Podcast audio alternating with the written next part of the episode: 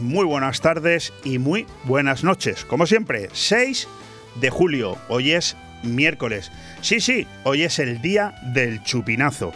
Ya, ya lo sé, San Fermín es mañana, que mucha gente tiene esa duda. Piensa que el día del chupinazo es San Fermín. No, San Fermín es mañana, 7 de julio. Lo que pasa es que mañana es cuando se produce el primer encierro. Por cierto, yo no me pierdo ni uno. A las 8 en punto de la mañana, pegado al televisor, porque oye, son dos minutos, cuando se complica llegan a ser cuatro, máximo cinco, pero es que no me lo pierdo. Para mí siempre ha sido la puerta de entrada real al verano, eh, en el cual llevamos ya inmersos dos semanas. Pero oye, te lo digo con todo el cariño, una maravilla. Por cierto, una fiesta que junto a las fallas y la Semana Santa, pues para mí fueron las que más me impactó su suspensión cuando llegó la pandemia. ¿Cuál es la que más te impactó a ti? ¿Qué momento se te quedó grabado? Yo recuerdo que estábamos a 13 de marzo del año 20 y que justo una semana después se celebraban las fallas y me pareció impresionante ver que esa gran fiesta no se celebraba. Luego sucedió lo mismo al mes siguiente con la Semana Santa y recuerdo que el hecho de que se suspendieran las fiestas de San Fermín, porque ninguno pensábamos que la pandemia iba a durar tres meses, al final ha terminado durando, durando, dos años y ahora te comentaré algo más, por supuesto mi opinión, pero en cualquier caso me impactó mucho. Bueno, volver a celebrarla, la fiesta de San Fermín, para mí sí que es un síntoma de vuelta a la normalidad, pero de verdad. Pero ojo, ojo, cuidado, cada vez vuelven a ser más los medios de comunicación que se van sumando, fíjate y verás, al catastrofismo del nuevo COVID. Percibo, me da esa sensación, ese asco también, de que hay ansia por recuperarlo, que nos vuelva, con perdón de la expresión, a joder las vidas. Es absolutamente lamentable. Nunca tienen fin esta tropa de agoreros de la felicidad. Y eh, como engañarnos eh, siempre ha resultado tan sencillo, pues decir que sigue habiendo COVID, para mí es como reconocer que siempre habrá gripe. nunca se paró el mundo, ¿no? Porque hubiera gripe, ¿verdad? Nunca. Bueno, pues estate prevenido. Yo insisto, no tienen fin, no es suficiente con la guerra que está asolando el este de Europa, sobre todo por desgracia Ucrania, y tampoco parece ser que sea suficiente esa inflación desbocada que está amargándole ya no solamente la vida en general a todo el mundo, que tiene que poner combustible que tiene que ir a comprar, no, sino sobre todo esas vacaciones añoradas y deseadas de muchísima gente, de lo cual también hablaremos en estas próximas dos horas. Bueno, en vista de que la chorrada de la viruela del mono pues no funcionó, pues evidentemente hay que hacer algo. Y vuelven con el tema del COVID. ¿eh? Yo sé que hablo en una emisora de radio eh, local, sé a quién me dirijo, sé la potencia que puedo llegar a tener que es mínima, pero en cualquier caso esa es mi opinión y no me la voy a callar. Y como eh, a mí nunca me han influido con esto del COVID ni lo van a hacer, pues sabes que te digo que nosotros vamos a continuar porque nos ha salido un día maravilloso, un día estupendo y además nos hemos trabajado dos horitas de radio para que te enteres de muchas cosas y escuches a muchos protagonistas que tienen muy jugosas cosas que contarnos. Algunas incluso ya están teniendo repercusión en las redes sociales porque algún artículo he publicado hace escasamente no llega todavía una hora. Bueno, en cualquier caso, que seas muy feliz, que feliz miércoles, que bienvenido aquí a Aire Fresco en este Radio 4G venidor, que soy eh, tu servidor, Leopoldo Bernabeu, como cada mañana, que me acompaña también, porque si no, no me escucharías, Ale Ronzani a los mandos técnicos, que nos escuchas a través del 104 punto de tu dial, si sigues siendo un tipo o una tipa antiguo como yo, pero que también nos puedes escuchar mucho más moderno y con mucha más calidad a través de la aplicación de móviles, la app TuneIn, que la tienes gratuita, solo te la tienes que descargar y también, si quieres, a través de nuestra web radio4gvenidor.com y que las temperaturas de hoy que nos dicen aquí donde nosotros estamos ubicados en el balcón de Finestrat. Por cierto, que ya tengo fotos de hace escasamente unos minutos que me han mandado de los nuevos estudios de Radio 4G Venidor en el centro, en el mismo centro de Venidor que en breve estarán en pleno funcionamiento. Bueno, las temperaturas nos dicen que ahora mismo a las 12 de la mañana con un cielo que tiene así algunas nubecillas, que amenaza alguna gota muy esporádica, yo no me lo creo, es lo que dice el parte meteorológico, en cualquier caso que tenemos 28 grados fuera de nuestros estudios, aquí en el balcón de Finestrat, que la máxima será de 29 en las próximas horas y hasta las 5 de la tarde, y que a eso de las 9 y 5 de la noche en redifusión estaremos en torno a los 26 grados. Bueno, que sean muy felices, que nosotros vamos a empezar ya en Radio 4G Benidorm. Todos los martes, miércoles y jueves de 12 a 2 de la tarde, Aire Fresco. El magazín de actualidad más completo de la comarca con entrevistas, noticias, opinión y entretenimiento en un aire fresco más renovado, más personal y más cercano de la mano de Leopoldo Bernabeu. Recuerda, todos los martes, miércoles y jueves desde las 12 del mediodía hasta las 2. También podrás escuchar Aire Fresco por las tardes en redifusión y los fines de semana un resumen con lo mejor del programa. Radio 4G Benidorm. Seguimos creciendo. Bueno, pues además de esa presentación que ya te he hecho en el avance, tengo que decirte que vamos a tener eh, muchos, muchos protagonistas.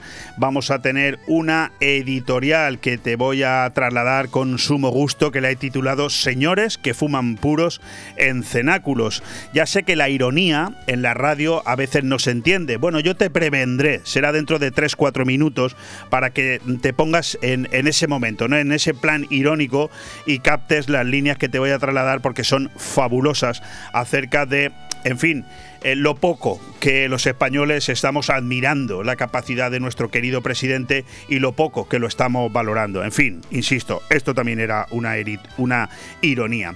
Y en cuanto a invitados, pues hoy vamos a tener cinco, por eso me habrán notado que voy un poco deprisa, ¿verdad?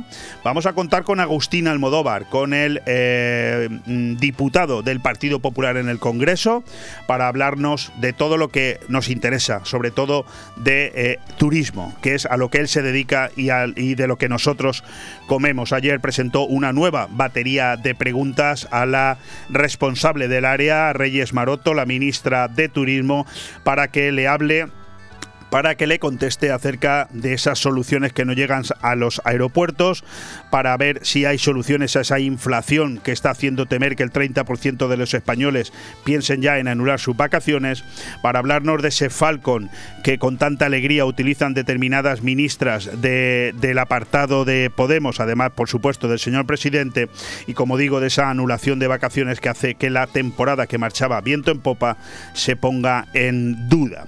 Hablaremos con Mari Carmen Mascaró. Ella es la portavoz del Partido Socialista en el Ayuntamiento de Callosa del Sarriá, un ayuntamiento que se tambalea por el autoritarismo y la soberbia de un alcalde desenfrenado. El alcalde de Callosa del Sarriá del Partido Popular, al cual le dedico un artículo que tiene ya publicado en nuestro Facebook de Radio 4G Benidor, parece mentira que un señor de esas características siga todavía gobernando una eh, ciudad, un pueblo tan bonito y tan importante como Callosa de Ensarriá. Hablaremos con Mari Carmen Mascaró, que el pasado viernes tuvo que abandonar el Pleno precisamente por esa soberbia y por esa falta de respeto de un alcalde que no lo tiene solo con ella, también con la concejala del grupo mixto Monse Romeu o incluso con un partido como Vox que llevan meses solicitando la posibilidad de poner... Eh, su tenderete en las calles para informar a la población sobre sus eh, cuestiones políticas y que se le niega de la misma manera que sí se le da permiso en el resto de pueblos de la provincia de Alicante. Inaudito. Bueno, luego hablaremos con Victoria Villar de eh, la sección Reactiva su empresa para hablarnos de esas nuevas subvenciones para autónomos, que las hay, concretamente dos, y para ver qué repercusión tienen en la renta de los autónomos y de los empresarios que hayan solicitado esas subvenciones a largo de los últimos años, qué repercusiones tienen. Yo de ti me quedaría escucharla, porque además de que con victoria siempre se gana dinero, se aprende mucho. Posteriormente iremos a nuestro director de cine favorito, como cada miércoles, Carlos Dueña, para hablarnos de los dos tondis, porque como la semana que viene no tendremos programa de aire fresco, hoy nos hablará del tondi de esta noche, titulado Fobias, pero también nos hará un adelanto importante del tondi de la semana que viene, titulado Animales de cine y animales televisivos. También hablaremos de los tres estrenos de cine más interesantes para este fin de semana. Yo me quedo con uno, Ajá, la película, mi grupo favorito Se estrena la película este fin de semana. Espero poder verla y que además mi querido técnico Ale Ronzani me ponga una super canción cuando hablemos de, de esta película, que veremos si hablamos, porque yo con esa canción me callo y no escucho otra cosa. Bueno, terminaremos el programa con Vive el comercio de tu ciudad hoy con dos temas muy importantes. El final de ese famoso artículo que llevamos con él meses porque ha dado para mucho estrategias comerciales para conseguir clientes nuevos y aumentar las ventas. Si tú crees que ese artículo lo quieres completo, yo te lo hago llegar, no tienes más que hacerme eh, mandar un mensaje, te voy a dar un número de móvil, es el 676-640151, me mandas un mensaje, me dices que quieres el artículo completo y yo te lo mando. Yo ya te adelanto que ese artículo, Estrategias Comerciales para conseguir clientes nuevos y aumentar las ventas, yo lo tengo aplicado a mi propia empresa. Nuestro invitado en el apartado de Vive el Comercio de tu ciudad será Alex Fratini quien viene para hablarnos de hostelería, de trabajadores y de esas realidades en torno a las grandes polémicas que están afectando en este momento a este sector. Vamos a empezar ya. Radio 4G Benidorm, tu radio en la Marina Baja. El cambio climático es un reto global que afecta especialmente a la comunidad valenciana. Afortunadamente, su ciudadanía, empresas e instituciones han decidido ponerse en movimiento, adoptar los compromisos necesarios para generar un clima de responsabilidad compartida capaz de inspirar a millones. Descubre cómo en climasparaelcambio.es, una iniciativa de Hidracua y sus empresas participadas. En Fabricantes de Sombras ponemos un sí en tu casa o negocio. Sí a sombras inteligentes que ofrecen ahorro económico y energético. Diseño y bienestar a tu alcance con nuestras pérgolas bioclimáticas. Sí a sombras impermeables y resistentes para tu terraza. Toldos y cerramientos también para la lluvia. Sí al sistema Sonfi. Controla tu casa desde tu móvil. Persianas, toldos, control de alarma, luces y mucho más. Sí a Fabricantes de Sombras. Estamos en calle Colón 150 en Villajoyosa. O visita nuestra web fabricantesdesombras.com. Restaurante Club Náutico Marina Greenwich. Hemos aprovechado para mejorar las instalaciones realizando obras en la terraza, aclimatándola para mayor comodidad de nuestros clientes. Ven a visitarnos y sorpréndete con los deliciosos menús elaborados por el chef Alberto Durá. Infórmate y haz tu reserva llamando al 673 75 89 17. Restaurante Club Náutico Marina Greenwich en el puerto deportivo Campomanes, Altea. El Grupo Rojisa, con más de 15 años de experiencia en el sector inmobiliario, abre oficina en el centro de Benidorm y busca incorporar personal a su departamento comercial, por lo que si tienes experiencia en el sector y estás buscando trabajo, contacta con nosotros a través del correo electrónico info@rojisa.com. Grupo Rojisa Gestión Inmobiliaria, ahora también en Benidorm. Aire fresco Programa patrocinado por Hotel Don Pancho, Fomento de Construcciones y Contratas, Exterior Plus y Actúa, Servicios y Medio Ambiente.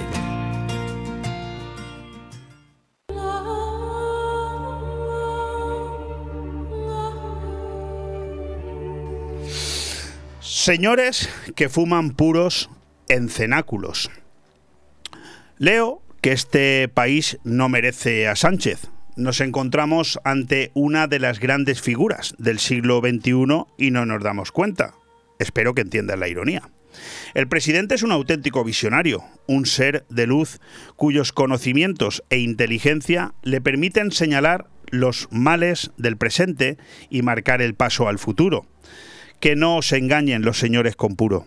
Tenemos que dejarnos pastorear, balar al unísono y dar las gracias al universo porque en nuestro pobre camino se ha cruzado Sánchez. Esta animadversión general al inquilino de la Moncloa no es por su negligencia en la pandemia u ocultar el número de muertos, no. Tampoco es por hundir la economía y poner la inflación en máximos históricos, quita. Menos aún por ser el presidente con más gestos autoritarios desde Franco, gobernando por decreto, suspendiendo ilegalmente las libertades, mutilando las cortes, colonizando el Estado, empequeñeciendo al rey o combatiendo al Poder Judicial. Si el PSOE pierde elecciones una tras otra, no es porque los españoles sueñen con que el sanchismo sea un feo recuerdo, no es eso. Esa antipatía no es natural a los ciudadanos y las ciudadanas de este país que va. Nos la está inoculando un poder oscuro, un ojo que todo lo ve, que se levanta en una enorme torre y que corrompe a quien le toca o mire. Ese poder maligno lo constituye un grupo de señores que fuma puros en cenáculos. ¿Dónde? Pues en Madrid, esa ciudad que Ayuso ha convertido en el eje del mal. ¿A quién se le ocurre ampliar las becas a los hijos de las clases medias? Hay que ser malvada y retorcida, sin entrañas y despiadada. Pero es lógico, porque de la derecha oscura no se puede esperar otra cosa más que maldades sin fin. El asunto es que estamos hablando de una enorme conspiración. Lo ha dicho en Telecinco la portavoz del gobierno Isabel Rodríguez. Esos cenáculos madrileños formados por las lampreas del capitalismo patrio, representados por hombres orondos que mastican puros, no están dispuestos a que el pueblo español se beneficie de la buena gobernanza de Pedro el Mesías.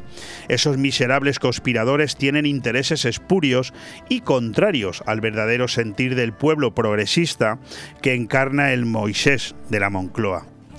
A esa sucia conspiración se ha unido Feijó, claro, que es el brazo de la derechona trumpista el gallego está jugando así su papel de político vociferante, insultante y violento que anima a los incautos a asaltar el Congreso. ¿No lo veis? Pues ya nos lo ha revelado Isabel Rodríguez. El líder del PP es peor que todos los jefes populares anteriores, un tipo más atrabiliario que Rajoy y Casado, esos peligrosísimos derechistas. Entre los cenáculos y Feijó con el auxilio de los medios de la caverna, están urdiendo un golpe sordo. Las denuncias de la deriva autoritaria del sanchismo desde 2020 son parte del relato que servirá para deslegitimar al líder del PSOE. Según Isabel Rodríguez, todos esos trumpistas económicos y políticos quieren usurpar las urnas. Es una gran conspiración como la del 11M, dice la sanchista, para engañar a la gente y negar su voto. Insisto, no merecemos a Sánchez.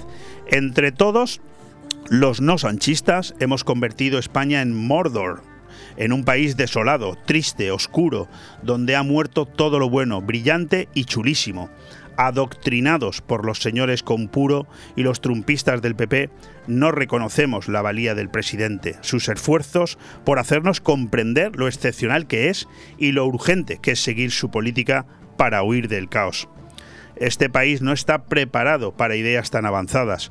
No estamos a la altura del sanchismo. Como ha dicho Tezanos, odiamos a Sánchez porque envidiamos que es guapo, alto y habla inglés. Vaya por Dios, qué tontos somos. Más nos valdría seguir a pies juntillas lo que predican Sánchez y sus terminales mediáticas. En fin, esto me recuerda a una agiografía que he leído de Nicolás Salmerón, el irresponsable y soberbio tercer presidente de la Primera República, que excusa los errores garrafales de dicho personaje diciendo que España no estaba preparada para su alto concepto filosófico. Esto da pie a una buena reflexión desde la superioridad moral de la izquierda. Pero ¿qué país es este? ¿No nos da vergüenza despreciar a tanto Mesías?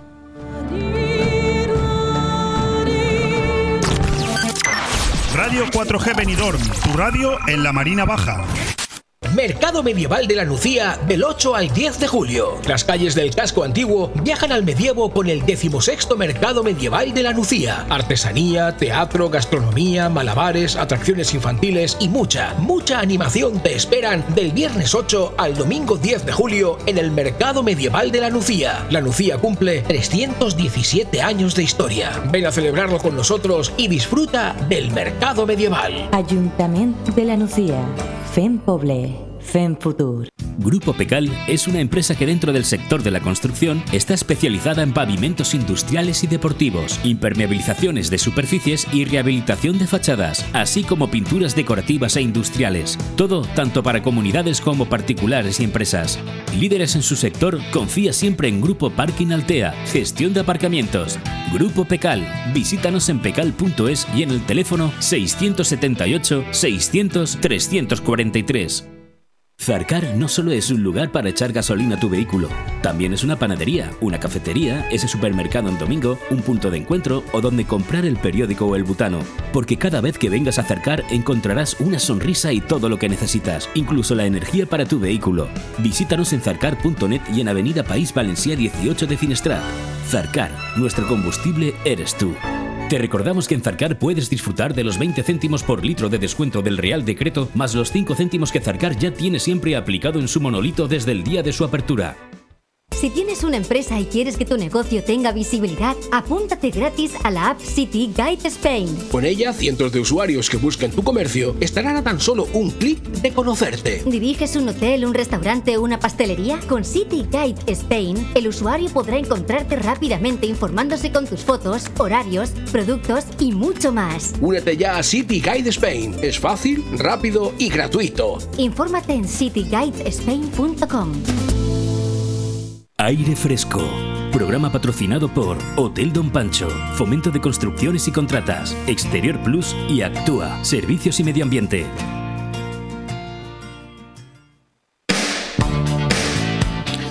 Hay sectores que por mucho menos ya estarían enterrados, pero el turismo, a pesar de su importancia para la supervivencia de todo un país, está más que acostumbrado a que lo desprecien y lo traten como al patito feo de la familia. Quizás, qué cosas tiene la vida, casi lo tenga ahora que agradecer, y es que son tantas las bofetadas, tan continuas y durante tantos años, que las nuevas, por muy agresivas e imprevistas que resulten, casi no se sienten. Si al sector le dicen que después de dos años de pandemia, donde casi lo entierran del todo, le iban a venir de manera concatenada tal cantidad de plagas como las que vive desde que empezó el año, quizás hubieran elegido seguir con el COVID. Y es que, además de la falta de ayudas, la descoordinación y ruina del inserso, la guerra de Ucrania, el Brexit y el descontrol aeroportuario, ahora se le suma una inflación tan desbocada que hay que decirlo, agota a cualquiera. Ayer, en el Congreso de los Diputados, se presentó una nueva batería de preguntas para que la ministra del ramo, en este caso Reyes Maroto, se digne contestarlas, que no lo sé. En cualquier caso, son preguntas que nos atañen a todos, porque todos en esta zona vivimos del turismo. Nosotros, para hablar de ello, ¿con quién mejor que con quien las presentó? Quien presentó esas preguntas. Por lo tanto, un lujo poder tener aquí con nosotros al diputado nacional, Agustín Almodóvar, que también lo es portavoz del sector, de nuestro sector, del turismo en el Congreso. Agustín, muy buenos días, ¿qué tal estás? Muy buenos días, Leopoldo. Muy bien. Bueno, dentro de lo que cabe, bien, bien. Intentando seguir con el trabajo parlamentario y, compatibilizando un poquito con, unos días de descanso también, aunque aunque poco. Que, decía yo, Agustín, que, que, agradecidos al trabajo que estás intentando llevar a cabo en el Congreso, pero que al turismo le han dado tantas bofetadas en los últimos años que yo creo que ya no la siente, ¿no? ¿O sí, sí la siente? No, yo, a ver, yo creo que la sigue sintiendo, por supuesto que la sigue sintiendo. Lo que pasa es que el turismo, si nos damos cuenta, bueno, pues ha sido acostumbrado, acostumbrado a esto, por desgracia, acostumbrado a que, a que bueno, a que al final siempre eh, el turismo siempre está ahí, el turismo siempre al final, como está pasando ahora, es el sector que está tirando del carro de la, recuperación o de esa pequeña recuperación o de los buenos datos, como por así decirlo, porque si tenemos y si el gobierno puede presumir de buenos datos en materia de empleo, por ejemplo, es gracias al sector turístico y los pocos datos económicos en positivo que se pueden de los que se pueden valorar, bueno, pues son gracias también al tirón ese del sector turístico y a esa recuperación de la movilidad y de la actividad. Correcto. Eh, y el sector está, como digo siempre, pues acostumbrado, está acostumbrado a que a ser el patito feo, como por así decirlo, y a que no se le preste la más mínima atención, porque es un sector resistente y porque al final, bueno, pues tenemos eh, grandes, tenemos un gran destino con grandes atractivos, como es España en su conjunto y todos los destinos a su alrededor, pero tenemos también a un sector que bueno que siempre ha estado al pie del cañón y pese al sufrimiento ha, bueno pues ha estado ahí eh, intentando sacar discúlpame, los eh, está pasando ahora. Discúlpame, Agustín, en la parte que te toca, espero no te afecte mucho, pero el turismo funciona a pesar de sus políticos. Es una frase. Sí, así es. Es una frase que está ahí y es así. Y, yo, Leopoldo, siempre he dicho, porque yo desde que llegué a, primera, línea política en el Senado ya hace unos años, pues siempre lo, siempre lo he venido diciendo, al sector turístico, al turismo, a la actividad turística, desde el ámbito de la política nunca se le había prestado o nunca se le ha prestado la atención que realmente merece por todo lo que aporta tanto a la, economía, al bienestar, al empleo al conjunto de, bueno pues de la sociedad española. Nunca se le había prestado y nunca se le ha prestado la atención que realmente merece. Y lo que hago yo pues por ejemplo con mi trabajo todos los días intentando reclamar esa atención es bueno pues prestar que se le preste esa atención y que se atiendan las necesidades reales del sector. El sector al final lo único que quiere es que se les deje trabajar en unas condiciones normales y al mismo nivel de lo que están haciendo bueno, pues países, eh, los países de nuestro entorno que son competidores directos nuestros. Al final lo que no se quiere y lo que el sector no quiere son palos en las ruedas. Preguntabas ayer, Agustín eh, Almodóvar, en el Congreso, a través de una batería de preguntas muy interrelacionadas, pero fundamentalmente sobre dónde están esos 500 efectivos con destino a los controles de esos eh, principales 12 aeropuertos españoles que se vienen reclamando desde hace ya meses porque vemos que las colas son insufribles y evidentemente eso es una repercusión súper negativa para nuestro turismo. Yo te lo pregunto, ¿dónde están esos 500 efectivos? Pues eso es lo que eso es precisamente lo que queremos saber con esa batería de preguntas, porque aquí lo que nos encontramos es que llevamos desde el mes de noviembre, desde el Grupo Popular, yo mismo presentando y alertando, presentando iniciativas y alertando al gobierno de una situación que estaba generando un caos en los aeropuertos turísticos, todos lo hemos visto en los medios de comunicación además, que genera un gran perjuicio tanto a los pasajeros y a los turistas que nos visitan como a la imagen internacional de España. Yo he podido sacar en el Congreso, y además es tan sencillo como meterse en Google y hacer una búsqueda en Internet. Titulares de medios de comunicación británicos, por ejemplo, y de otros países alertando del caos que se vive en los aeropuertos. Es que esta semana mismo en el aeropuerto de Barajas, en la Terminal 1, eh, antes de ayer mismo, eran tres horas de espera que tenían que soportar los turistas que llegaban, sí, sí, tres horas de espera para pasar el control de pasaportes. Claro, llevamos alertando de todo esto. Iberia cifró, nada más en vuelos de Iberia, cifró durante la Semana Santa 15.000 pasajeros que habían perdido su vuelo. Y esto se soluciona con más medios policiales, personales, más efectivos en los controles de pasaportes y con habilitación de los de los sistemas automáticos que existen para ello y que el gobierno invirtió en ello. Bueno, pues parece ser que esos controles automáticos están sin funcionar, los tienen apagados y los refuerzos que anunció el gobierno, porque bueno, el gobierno lo que nos encontramos hace unas semanas es que negaba que existiera el caos, negaba que existieran esas colas que las achacaba a un tema puntual y la solución que le daba a los turistas era que acudieran con, con más tiempo al aeropuerto eh, esa era la solución que daban, negaba que hubiera caos, pero automáticamente después anunciaba refuerzos. Bueno, pues esos refuerzos en plena temporada alta, como estamos en estos momentos, no han llegado. Ya no es que no lleguen, además, es que cuando hemos pedido desde el Grupo Popular, yo mismo, al Ministerio que nos autorice a visitar esas zonas de control de pasaportes en los aeropuertos para comprobar in situ el funcionamiento de esos eh, sistemas automáticos y el personal que allí trabaja, nos han denegado eh, desde el Ministerio la posibilidad de hacerlo. No puede Por tanto, bueno, pues seguimos Estamos hablando de un preguntas. transparente. Sí, sí. Bueno, pues eh, anunciaron esos 500 efectivos policiales como refuerzo y lo que es cierto es que a fecha de hoy mm, no se han reforzado esos controles y sigue produciéndose en momentos puntuales ese caos en, muchos de nuestros aeropuertos que, como digo, causa una imagen nefasta para, para, para el destino en su conjunto y beneficia, como hace siempre este gobierno, beneficiar eh, al resto de destinos que compiten con nosotros. Supongo que por tanto es imposible que tengáis un dato oficial sobre cuántos pasajeros han perdido su vuelo, pero eh, entiendo que se cifran en muchos, muchos miles, pero sobre todo mm, si tenéis datos, aunque solamente sea aproximada, de qué manera afecta a la marca España eh, la imagen de estas colas en los aeropuertos. Ya, ya te hemos escuchado que hay muchos titulares en medios ingleses, pero tiene que ser tremendo, ¿no? Hombre, afecta evidentemente porque, bueno, eh, es que simplemente, ya digo yo, que es simplemente hacer una búsqueda en, redes sociales de ciudadanos, por ejemplo, británicos, que han sufrido en el aeropuerto de Alicante, en muchos grupos de estos que hay de, británicos, de turistas que nos visitan, en Facebook, por ejemplo.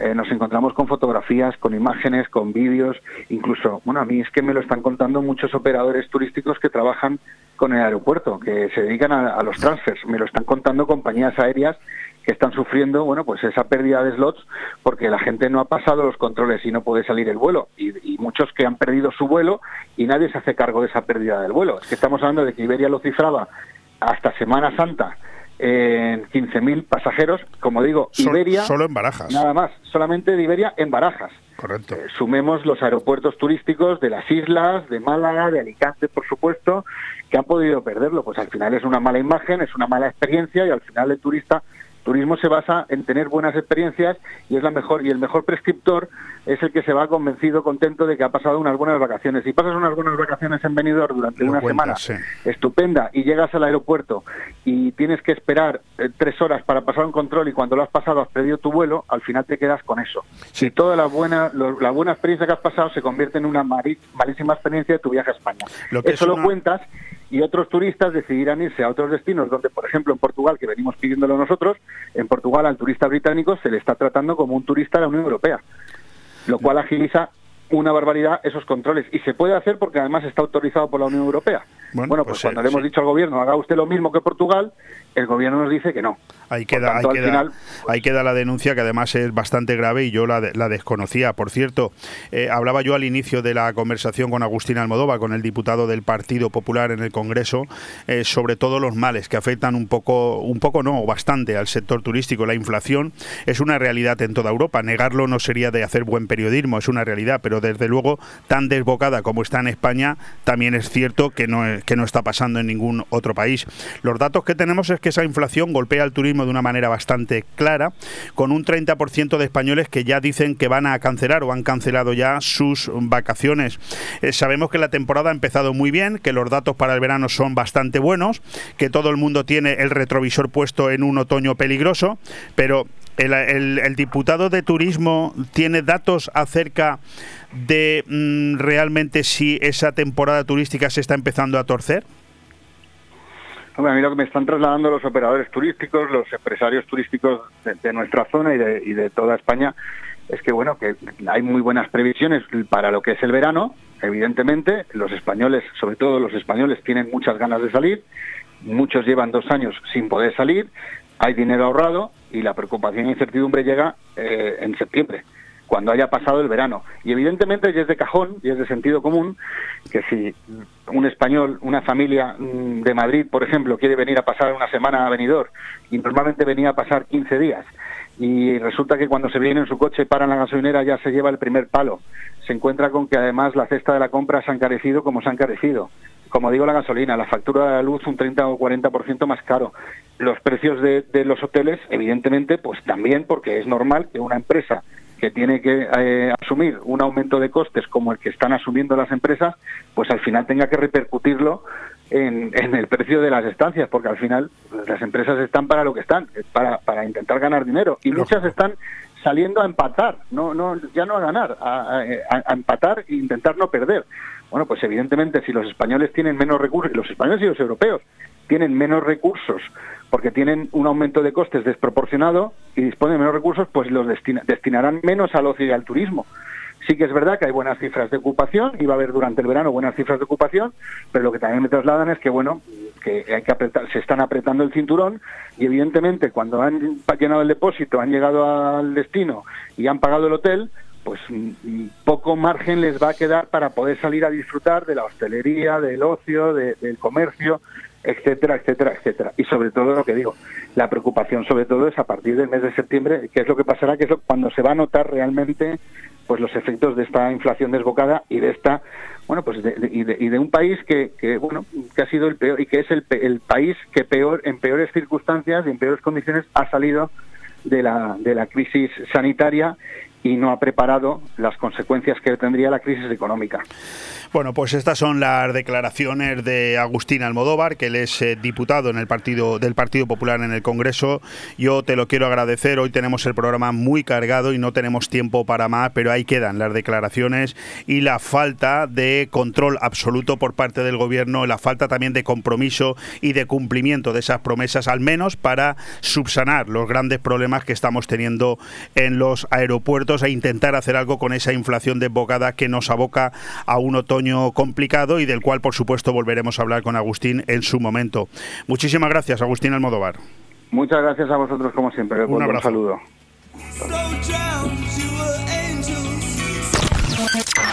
Radio 4G Benidorm, tu radio en la Marina Baja. Benidorm avanza de la mano de Europa renovamos las calles y las plazas, creamos pulmones verdes como el Moralet y construimos nuevos espacios para la atención social y el ocio. Síguenos en redes sociales y descubre cómo trabajamos por un venidor más sostenible, más accesible, más verde y más cómodo. Estrategia de Desarrollo Urbano Sostenible e Integrado de Benidorm. EDUSI, una manera de hacer Europa. Proyecto cofinanciado por el Fondo Europeo de Desarrollo Regional. Benidorm Palace, premio a la mejor sala de fiestas de Europa, presenta su nuevo espectáculo, Terra. Un homenaje a la madre naturaleza que reúne en un único escenario a artistas llegados de todos los rincones del planeta. Cena Show, Orquesta, atracciones, humor magia y las últimas tecnologías audiovisuales. Una oferta gastronómica, cultural y de ocio que solo encontrarás en Benidorm Palace. Reservas en el 96 585 1660 o en nuestra web Instagram. Si buscas un profesional para realizar una reforma y conseguir un acabado perfecto, Reformas Integrales J. Bosch. Realizamos toda clase de reformas usando materiales de primerísima calidad. Gladur, alisados, chapados de cocina y baños y masilla proyectada con terminación airless que garantizan un trabajo rápido y limpio. Somos especialistas en trabajos de pintura y decoración. Pídenos presupuesto sin compromiso y haremos realidad tus sueños. Reformas Integrales J. Bosch. Teléfono 603 0493 14. Benidorm. ¿Te gusta que los pucheros sepan con el máximo sabor? ¿Te encantaría ver esos solomillos y entrecots brillando en la parrilla? ¿A que no quieres jugártela con la barbacoa? Pues en Carnicería Alfonso Lara tienes la seguridad que no te va a fallar nunca. Porque la mejor combinación de calidad y precio con los mejores productos selectos la tienes aquí. Carnicería Alfonso Lara. La mejor carne al corte de buey, vaca, pollo, cerdo y cordero. Ven a comprobarlo en Garita 10 de Benidorm. Carnicería Alfonso Lara. Siempre junto a ti. Aire fresco. Programa patrocinado por Hotel Don Pancho, Fomento de Construcciones y Contratas, Exterior Plus y Actúa, Servicios y Medio Ambiente.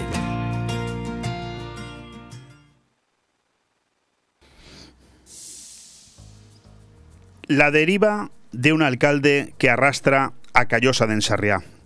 Conocí al que todavía hoy sigue siendo alcalde de Callosa de Ensarriá semanas antes de que se celebrasen las últimas elecciones municipales. Me lo presentaron mi amigo Juan Ronda y su mujer Monse Romeu. Él es callosino y ella miembro de su propia lista política, el Partido Popular. En ese momento todo era ilusión. Por supuesto, como he hecho siempre durante mi dilatada trayectoria periodística, le entrevisté y no una, sino dos veces. A él y a cualquier candidato de cualquier partido, de cualquier pueblo o ciudad, siempre. Desde el primer minuto me di cuenta de que este señor no valía para el cargo. Todos tenemos derecho como españoles a presentar nuestra candidatura a la más alta institución de un municipio, la alcaldía. Yo mismo lo hice dos veces en Benidorm. Pero lo mínimo que se pide a alguien que pretende dirigir los designios de un municipio es que sepa hablar, que se sepa expresar y que sobre todo tenga claro lo que quiere y cómo pretende llevarlo a cabo. Este hombre no sabía nada de eso. Incluso dudé de que tuviera los conocimientos mínimos sobre su propio pueblo. Quizás fuera un buen empresario. En el mundo de las cortinas me dijeron que andaba metido. No lo sé. Y no lo pongo en duda. Pero para político no servía. La conversación fue similar a la que mantenía o a la que he mantenido muchas veces con una niña que acaba de ser designada reina infantil de un pueblo. A todo respondía sí o no, o directamente callaba porque no sabía qué decir. Era un hombre de paja que alguien había elegido para representar a un partido popular que en Callosa de Ensarriá hace aguas y está descabezado desde hace demasiado tiempo sin que nadie corrija el problema saltaba a la vista con claridad meridiana. Es algo que saben todos en la comarca, desde Tony Pérez hasta Bernabé Cano, Juan Fran Pérez y ahora supongo que también el propio Carlos Mazón. Desde entonces, la deriva ha sido escandalosa. Si no se sabe más de ella, es por el tamaño de la población. A los pocos meses y ante esa falta de capacidad traducida en aumento constante del autoritarismo y los malos modales, algo propio de quien se cree saber, terminando en la autocomplacencia, la propia Monse Romeu se marchó al grupo mixto Se especuló entonces con una moción de censura entre los partidos de izquierda que meses antes habían gobernado el pueblo, PSOE y Compromís. Una moción que nunca llegó por falta de entendimiento y, según me dicen algunos, incumplimiento flagrante de un pacto por parte de Compromís establecido cuatro años antes con el propio PSOE el paso del tiempo no ha hecho otra cosa que aumentar esa deriva autoritaria. Es el manual en estos casos. El pueblo ha visto cómo pasaba otra legislatura más sin avanzar en nada, mientras los vecinos de alrededor seguían creciendo. Callosa ha visto cómo su joya, las fuentes del Algar, se ha encontrado en medio de polémicas que cada verano van a más, denuncias incluidas de por medio. Y el Pleno se ha convertido en un espectáculo pseudomachista que deja entrever una situación tan autoritaria y desproporcionada que recuerda a tiempos que ya pasaron a mejor vida en España hace casi 50 años. Un alcalde totalmente superado por su propia realidad, que en cambio ha cogido el gusto al cargo, se ha hecho fuerte viendo la subordinación de sus escasos concejales, acomodados bajo el paraguas del sueldet y la lucha encarnizada entre los partidos de la izquierda que mantiene a un PSOE herido, viendo que no puede hacer más, y a un compromiso acomodado en el poder, en la sombra. Pues son ellos quienes tienen cogido al alcalde por sus partes, el cual pues baila al son de la música que la izquierda nacionalista le marca. Una pena para un municipio como Callosa de Ensarriá, antaño cabecera de comarca, santo y seña del poder económico, convertido hoy en cola de arrastre de una marina baja que avanza mientras la bonita ciudad del Níspero duerme el sueño de los justos. Este es un artículo que yo he escrito, que he publicado esta mañana en nuestro propio Facebook, que lo publicaremos ahora en nuestra página web y que de alguna manera viene a razonar lo que llevo pensando hace demasiado tiempo sobre esa preciosa ciudad que es Callosa de Ensarriá. En estas últimas eh, semanas, mejor dicho, en estos últimos días, hemos tenido un par de acontecimientos bastante luctuosos, bastante mm, patéticos. Tenemos con nosotros al otro lado del hilo telefónico a Maricarme Mascaró. Ella es la portavoz del Partido eh, Político Socialista, del PSOE, en el Ayuntamiento, que además ella es eh, responsable de una de esas dos noticias. Ella misma tuvo que abandonar la pasada semana el Pleno ante esa deriva autoritaria de la que yo estoy aquí haciendo una denuncia. Eh, querida Mari Carmen, ¿cómo estás?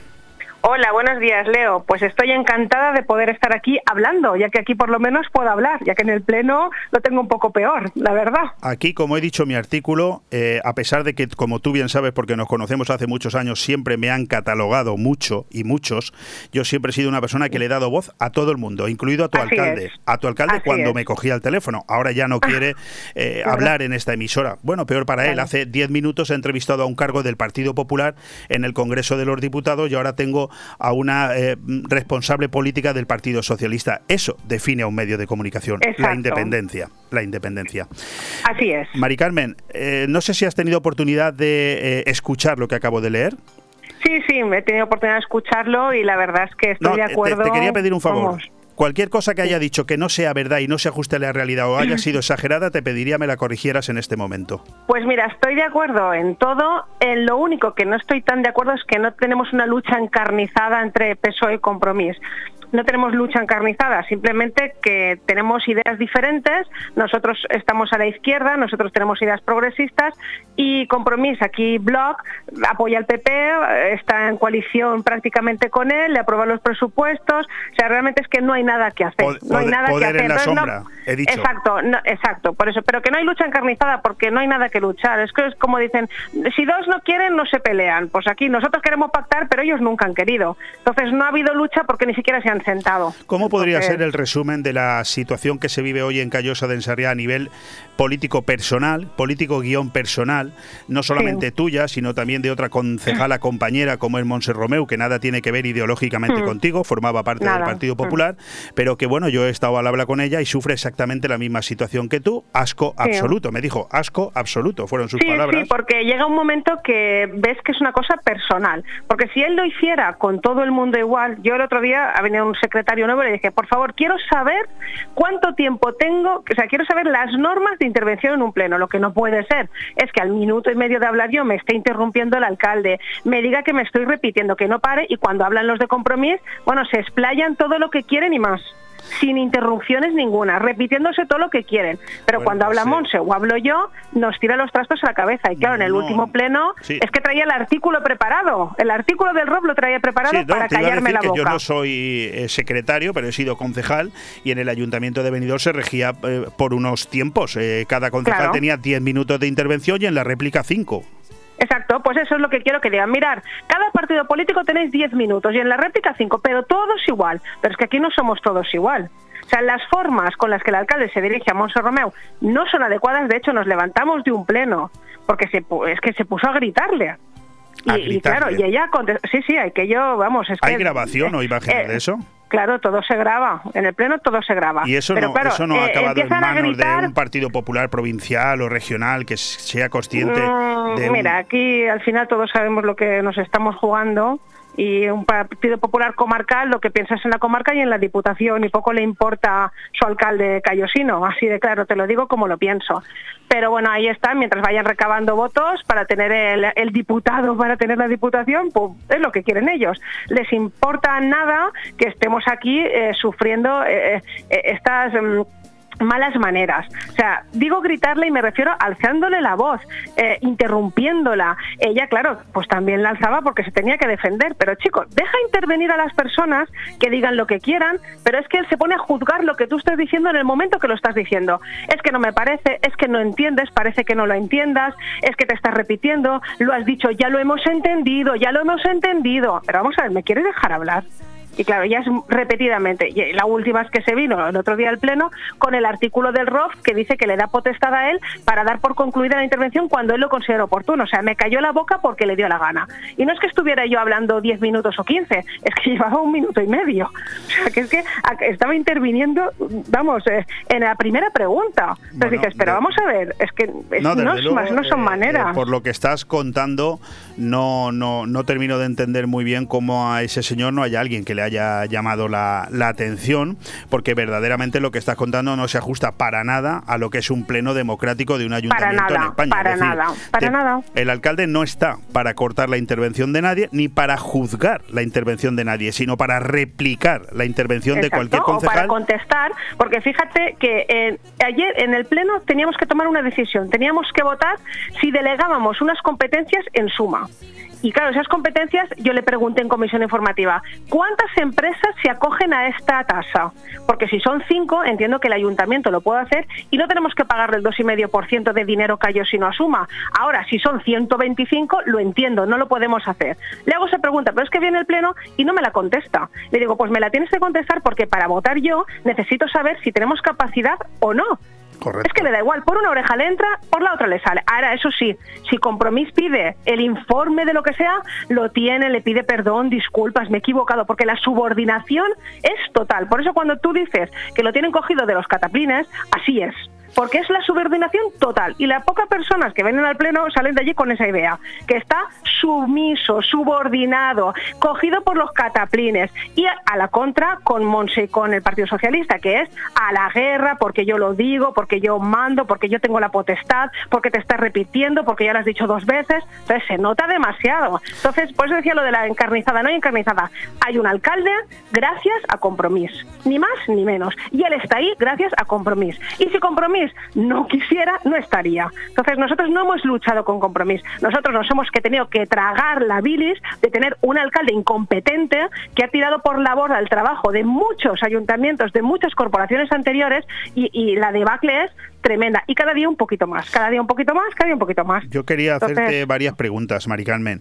Eh, ¿Estamos pudiendo quizás hablar de un alcalde con tintes machistas? A ver, Monse es mujer. Pregunto, yo, ¿eh? Pregunto, ¿eh? A ver, yo en este inter- en este pleno le dije, porque como me trató de tonta, le dije, mira, yo soy mujer y no soy tonta. Soy mujer y no soy tonta. Él en, su, en sus concejales también tiene mujeres, habría que preguntarle a ellas.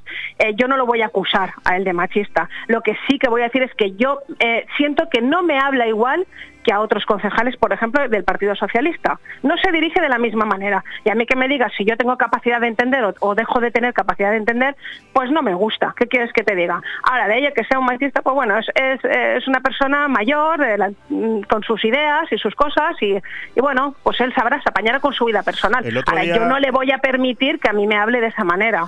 El, otro día, el otro día leí yo aquí en esta emisora de radio un artículo que hablaba de la incapacidad, a través de una encuesta que se hizo a nivel nacional de la incapacidad. Es decir, eh, no hay persona, eh, los más incapaces suelen ser los más atrevidos, ¿eh? también te lo digo. Era la, era la conclusión de esa encuesta a nivel nacional y las personas que más cultura o formación tenían solían ser las más precavidas a la hora de hablar o tomar cualquier decisión. En cambio, cuanta mayor incapacidad, sea analfabetismo, profesa una persona, no me estoy refiriendo a nadie, más valiente hmm. es, más... Eh, sí, sí, porque no mide los riesgos y se envalentona y luego pues vienen las desgracias. Sí, coincido totalmente con ese estudio y, la verdad es que nos asusta y en, y en algunos momentos hemos sentido ese decir, madre mía lo que están haciendo, por el amor de Dios, y es que pero claro, como realmente están gobernando ellos, es que son cuatro los que están gobernando y los que están tomando las decisiones, entonces estamos en sus manos.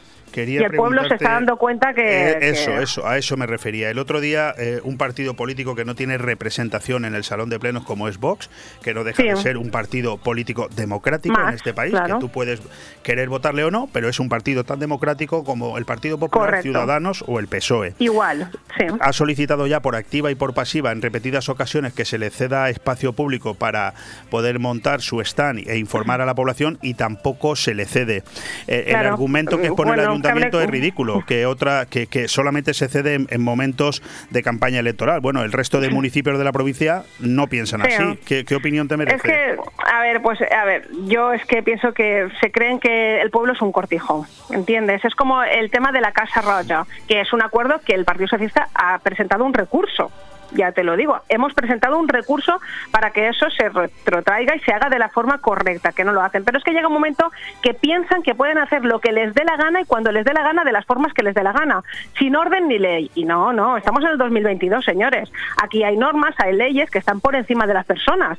Si un partido tiene derecho a lo que sea, pues lo tendrás que dar aunque no te guste que yo entiendo que no le puede gustar, pero que Callosa no es su cortijo. Callosa es un pueblo y tiene ciudadanos, que todos tienen que ser mirados por igual, porque no puede ser que como tú me has hecho esto, no vas a tener trabajo. Como tú has hecho lo otro, no te voy a ceder no sé qué. Ahora, si eres el otro, sí, todo lo que quieras, te cedo la titularidad, te lo doy, vamos, con un lazo. Entonces, no puede ser un cortijo y espero y deseo que lleguen hasta las últimas consecuencias, como nosotros, el Partido Socialista, vamos a llegar hasta las últimas consecuencias con el tema de la Casa Rocha. O sea, no estamos de acuerdo que patrimonio del pueblo se, se regale, se regale.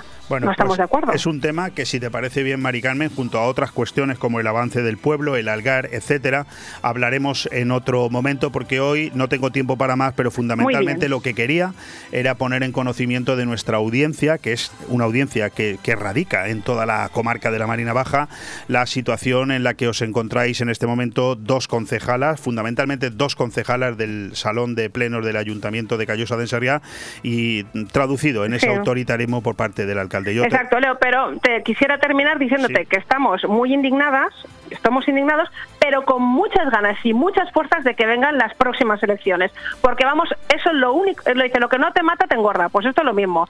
No nos van a hundir.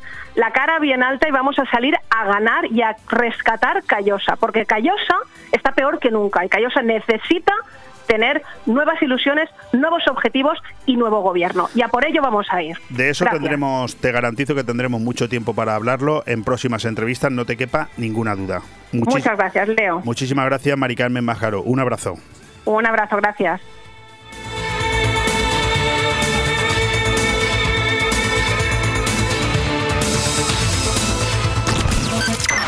Radio 4G Benidorm, tu radio en la Marina Baja.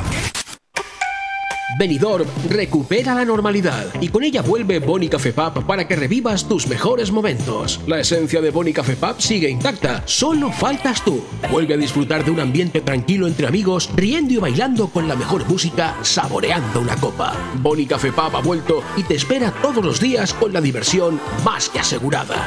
Boni Café Pub en calle Lepanto 1, Benidorm.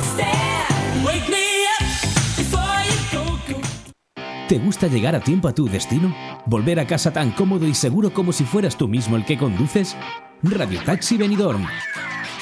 El mejor servicio a tu entera disposición. Descárgate nuestra aplicación Pide Taxi para el móvil y solicita un taxi de la manera más fácil. Visita nuestra web radiotaxibenidorm.com. Radio Taxi Benidorm 96 586 2626. El verano es para los peques en la Cala de Finestrat. Y es que vuelven las actividades infantiles gratuitas para niños y niñas de 3 a 12 años. ¿Cuándo? Todos los martes, miércoles, jueves, viernes y sábados a partir del 1 de julio. Horario de 10 a 2. ¿Dónde? En la Cala de Finestrat. No es preciso inscripción previa, solo venir con ganas de pasarlo bomba.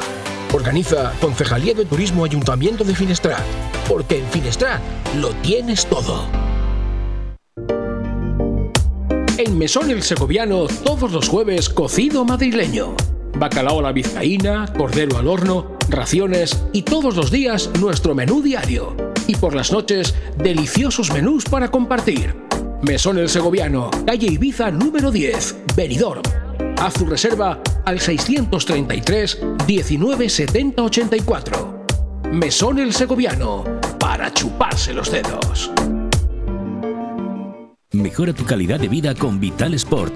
Descubre las nuevas tecnologías en el estudio pedagógico de la Pisada. Especialistas en ayudas técnicas con una gran variedad de scooters y sillas eléctricas. Gabinete especializado en oncología, donde encontrarás novedades, promociones en prótesis mamarias, lencería, baño y fabricación a medida de prótesis y corsés correctores. Vital Sport. Estamos en Avenida Jaime I, número 50 y en el teléfono 96 680 5301. Benidorm. Aire Fresco. Programa patrocinado por Hotel Don Pancho, Fomento de Construcciones y Contratas, Exterior Plus y Actúa, Servicios y Medio Ambiente.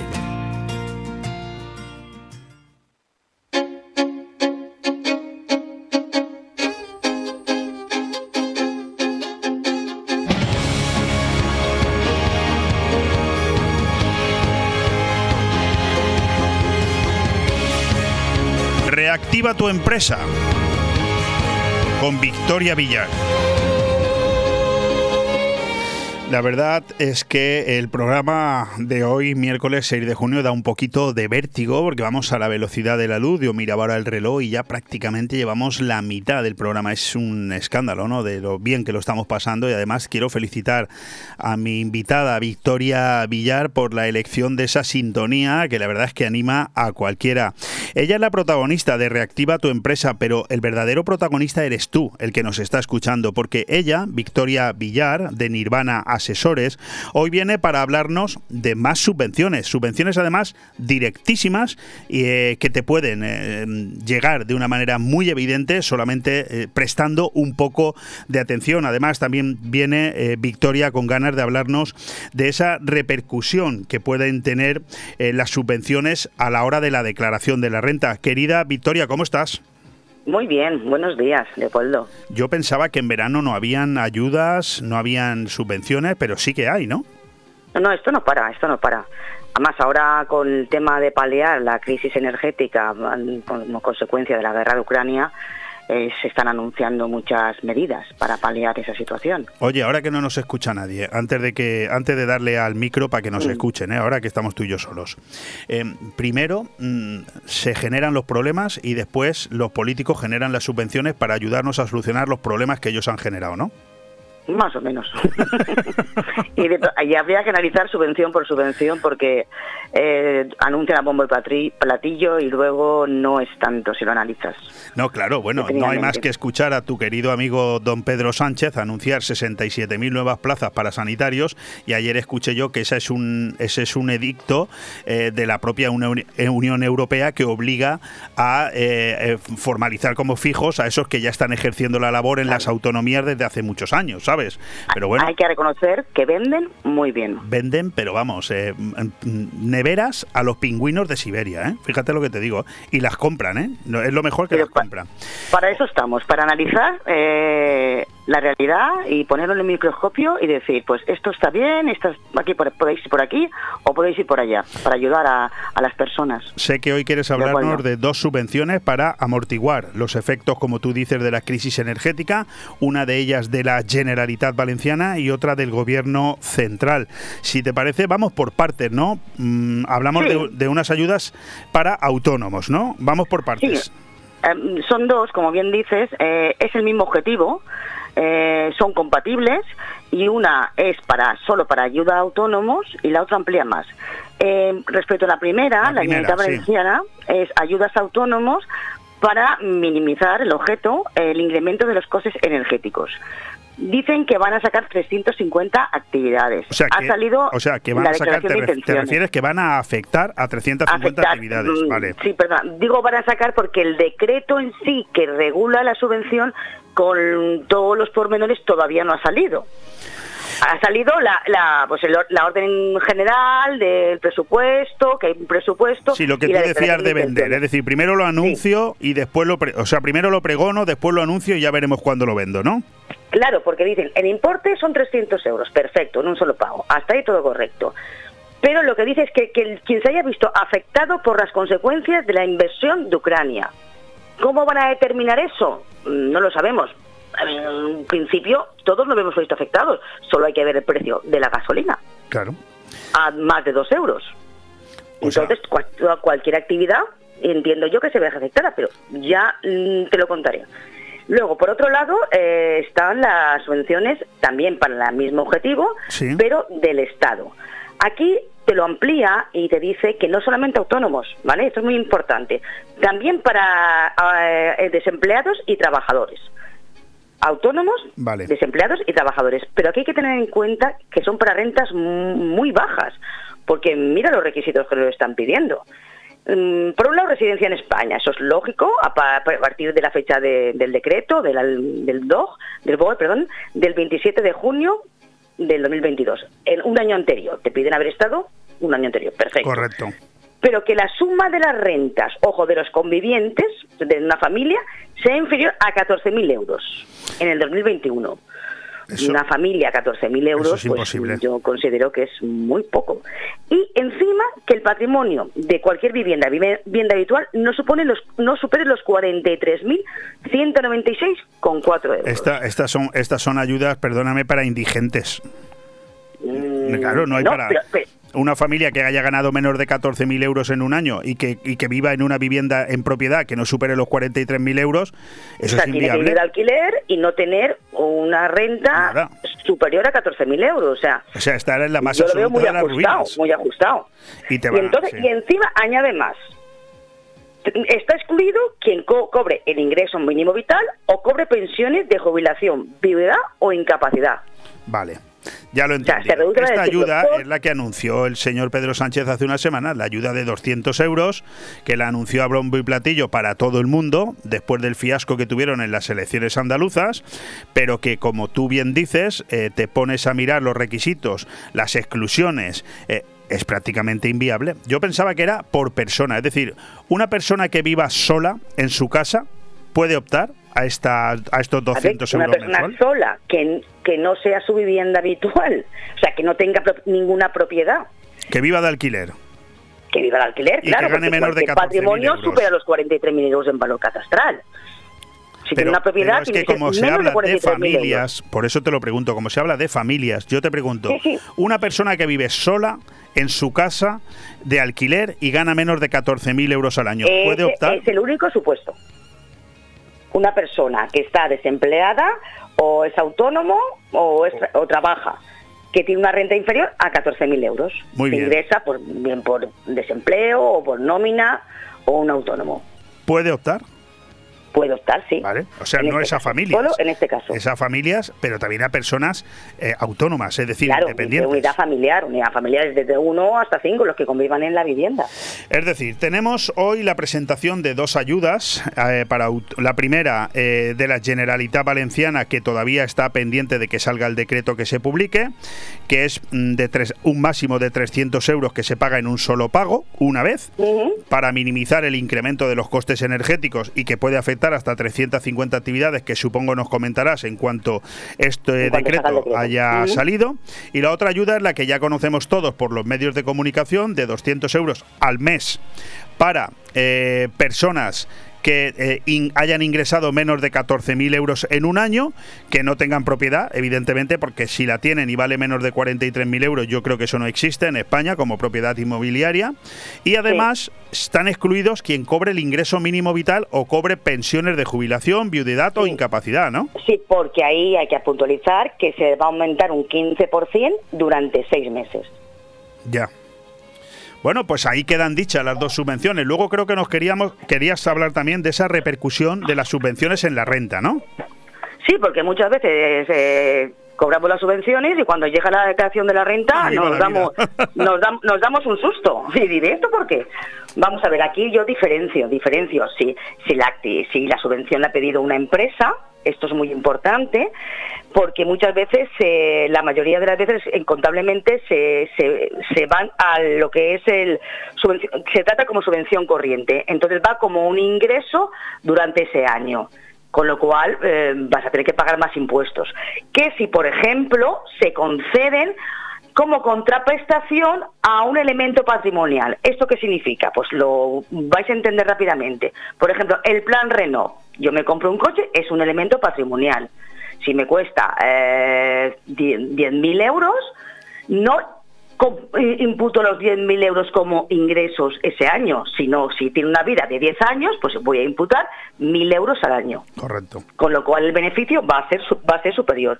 Esto es muy interesante también para las cooperativas que reciben muchas subvenciones por inversión, porque os recuerdo que son más del 50% de las inversiones lo que, lo que se subvenciona en las cooperativas, para que cuando se haga la relación de la renta de las cooperativas, la impuestos de sociedades mm, de las cooperativas, que se paga un 10% en contra de las eh, SLs o otras formas jurídicas que se paga un 25%, que también es una ventaja, pues que se impute proporcionalmente, como si fuera una amortización que saldrá mucho más eh, beneficiado el resultado el resultado a pagar, ¿vale? Otra opción es que no se afecta a la actividad económica, es decir, que lo reciba un particular hay dos opciones, o se considera como ganancia patrimonial cuando, mm, cuando esta mm, subvención está ligada a un elemento patrimonial. Por ejemplo, una adquisición de vivienda habitual, ayudas públicas de alquiler, es una ganancia patrimonial. Cuando es una mm, prestación, por ejemplo, por cese de actividad o una renta social, se consideran rendimientos de trabajo. Cuando nosotros sacamos el borrador de la renta, a veces ponen rendimientos de trabajo y vemos pero si el cese de actividad, todo, todos los ERTES, rendimientos de, son rendimientos de trabajo. correcto. Entonces, mm, pues también hay que diferenciar, porque los porcentajes que se aplican en ganancias patrimoniales o en rendimientos de trabajo, pues es, es distinto también. Bueno, pues eso hay que considerarlo. Queda meridianamente claro la diferencia entre afectas a actividad económica y no afectas en esas subvenciones y ayudas públicas en la declaración de la renta y que luego nadie se lleve a engaño y se lleve un susto. Nos queda un minuto menos para hablar de esos resultados que han tenido la participación de los de ayudas de los autónomos, que es bueno que lo comentes. Sí, yo siempre quiero hacer un resumen de la participación de todo esto para que nos demos cuenta de dónde estamos. Eh, más o menos, según las estadísticas, el 60% de los autónomos han recibido ayuda. ¿Qué ha pasado con el, el 40% restante que no ha recibido ayuda? ¿Por qué ha sido? Porque ha sido pues porque no cumplen los requisitos o por excesiva burocracia. Por eso nosotros, como Nirvana Asesores, quiere disminuir esa brecha, acompañando a todos los empresarios a poder conseguir sus subvenciones. Evidentemente, si no cumplen los requisitos, no les vamos a presentar, tampoco les vamos a cobrar, porque vamos a resultados. Pues eh, ahí queda. Victoria Villar, representante de Nirvana Asesores y nuestra compañera aquí en Reactiva tu empresa. Quédate con este número de móvil, el 629 556020. Llámala para cualquier cosa de las que hemos comentado, por si te interesa tener más datos para una subvención, por si tienes dudas en cómo te afecta, eh, cómo te repercute las ayudas que has tenido de subvenciones en la renta y cualquier cosa ellos están, ellos solo ganan dinero a resultados. Si tú ganas, ellos ganan. Eh, Victoria, muchísimas gracias. Un miércoles más. Un fuerte abrazo.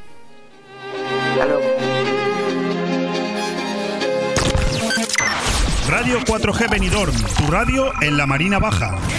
Porque son momentos para compartir, comparte felicidad. Chocolates Marcos Tonda. Comparte con tus clientes, empleados, con la familia y amigos sus exquisitos chocolates tradicionales y gourmets o los nuevos lotes combinados con productos tradicionales. En Villajoyosa, Partida Torres junto Rotonda del Puerto y en el centro de Benidorm, calle Alameda Blue, espacio gourmet Marcos Tonda. El prestigio de una marca garantiza la calidad. Chocolates Marcos Tonda. Momentos para compartir.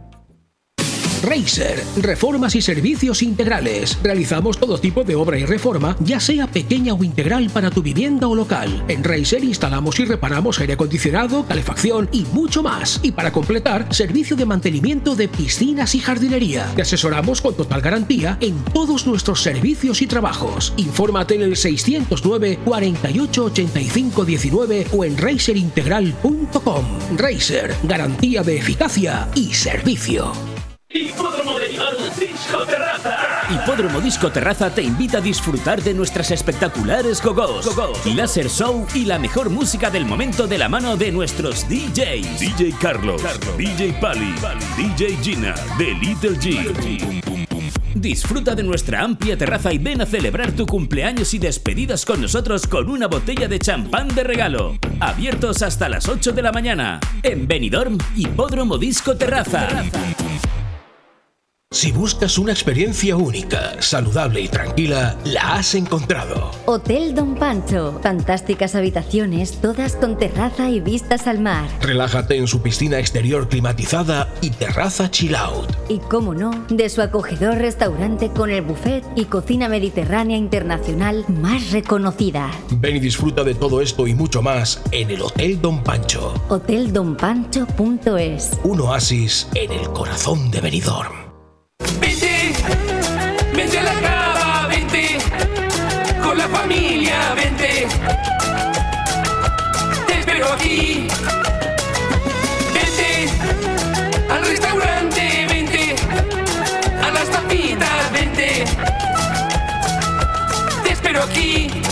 Familia, con amigos, vente a la cava. Cuatro décadas regalando los mejores momentos de Benidorm. La Cava Aragonesa, en la zona de la Cava Aragonesa. Una institución en Benidorm. Aire Fresco. Programa patrocinado por Hotel Don Pancho, Fomento de Construcciones y Contratas, Exterior Plus y Actúa, Servicios y Medio Ambiente.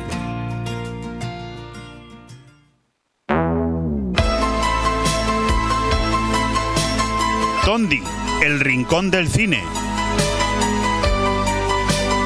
Con Carlos Dueñas. Una fobia es un temor a situaciones o cosas que no son peligrosas y que la mayoría de las personas no las encuentran molestas. El miedo es algo muy común en las personas, es una reacción natural o una experiencia adaptativa ante situaciones u objetos que implican un peligro real. Hay miedos que a una edad son normales y que conforme crece un niño van desapareciendo y por tanto no requieren ningún tratamiento específico cuando este miedo se da en, ante situaciones u objetos que no suponen un peligro real ni tampoco es evolutivo, entonces nos encontramos ante un miedo que ya no es adaptativo y es lo que denominamos fobia. ¿Por qué os hablo de esto? Porque hoy nuestro querido amigo Carlos Dueñas, director y presentador de Tondi, todo nos da igual, el programa que cada madrugada de miércoles a jueves emitimos aquí en Radio 4G Venidor, nos va a hablar de eso, de fobias y otros temores abrumadores e irracionales. Querido Carlos Dueñas, ¿cómo estás? Muy buenas, pues aquí emocionado de estar con, vosotros como cada miércoles. Yo no sé cómo lo haces, pero consigues cada miércoles, ya te lo dije el miércoles pasado cuando hablábamos de la vexisología, que ese cartel de fobias y otros temores abrumadores e irracionales es uno de esos programas que como además este fin de semana cojo autocaravana a vivir y me marcho, seguro que lo escucho con toda la tranquilidad del mundo. Cuéntanos algo, ves poniéndonos un poquito los dientes largos. ¿Qué vamos a escuchar esta noche?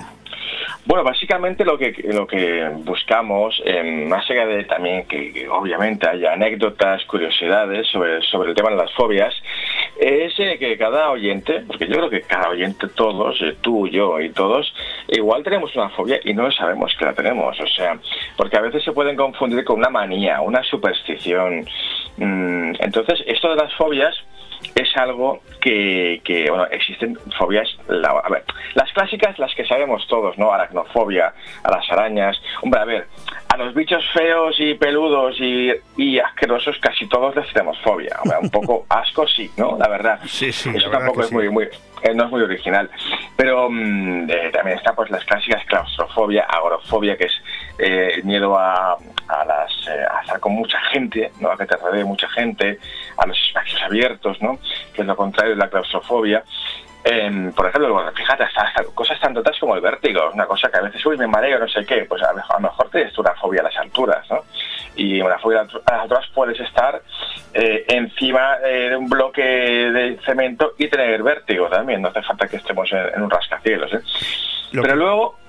No, digo yo que lo que está claro es que además escuchándote me doy cuenta de que hay una gran diferencia entre fobia o manía. ¿eh? Es distinto. Hombre, es decir, eh, po- poniéndome yo de ejemplo, yo puede ser que tenga fobia, por ejemplo, a los saltamontes, que me dan mucha grima, sobre todo los grandes, me dan muy mal Oh. rollo los saltamontes, así como te lo digo.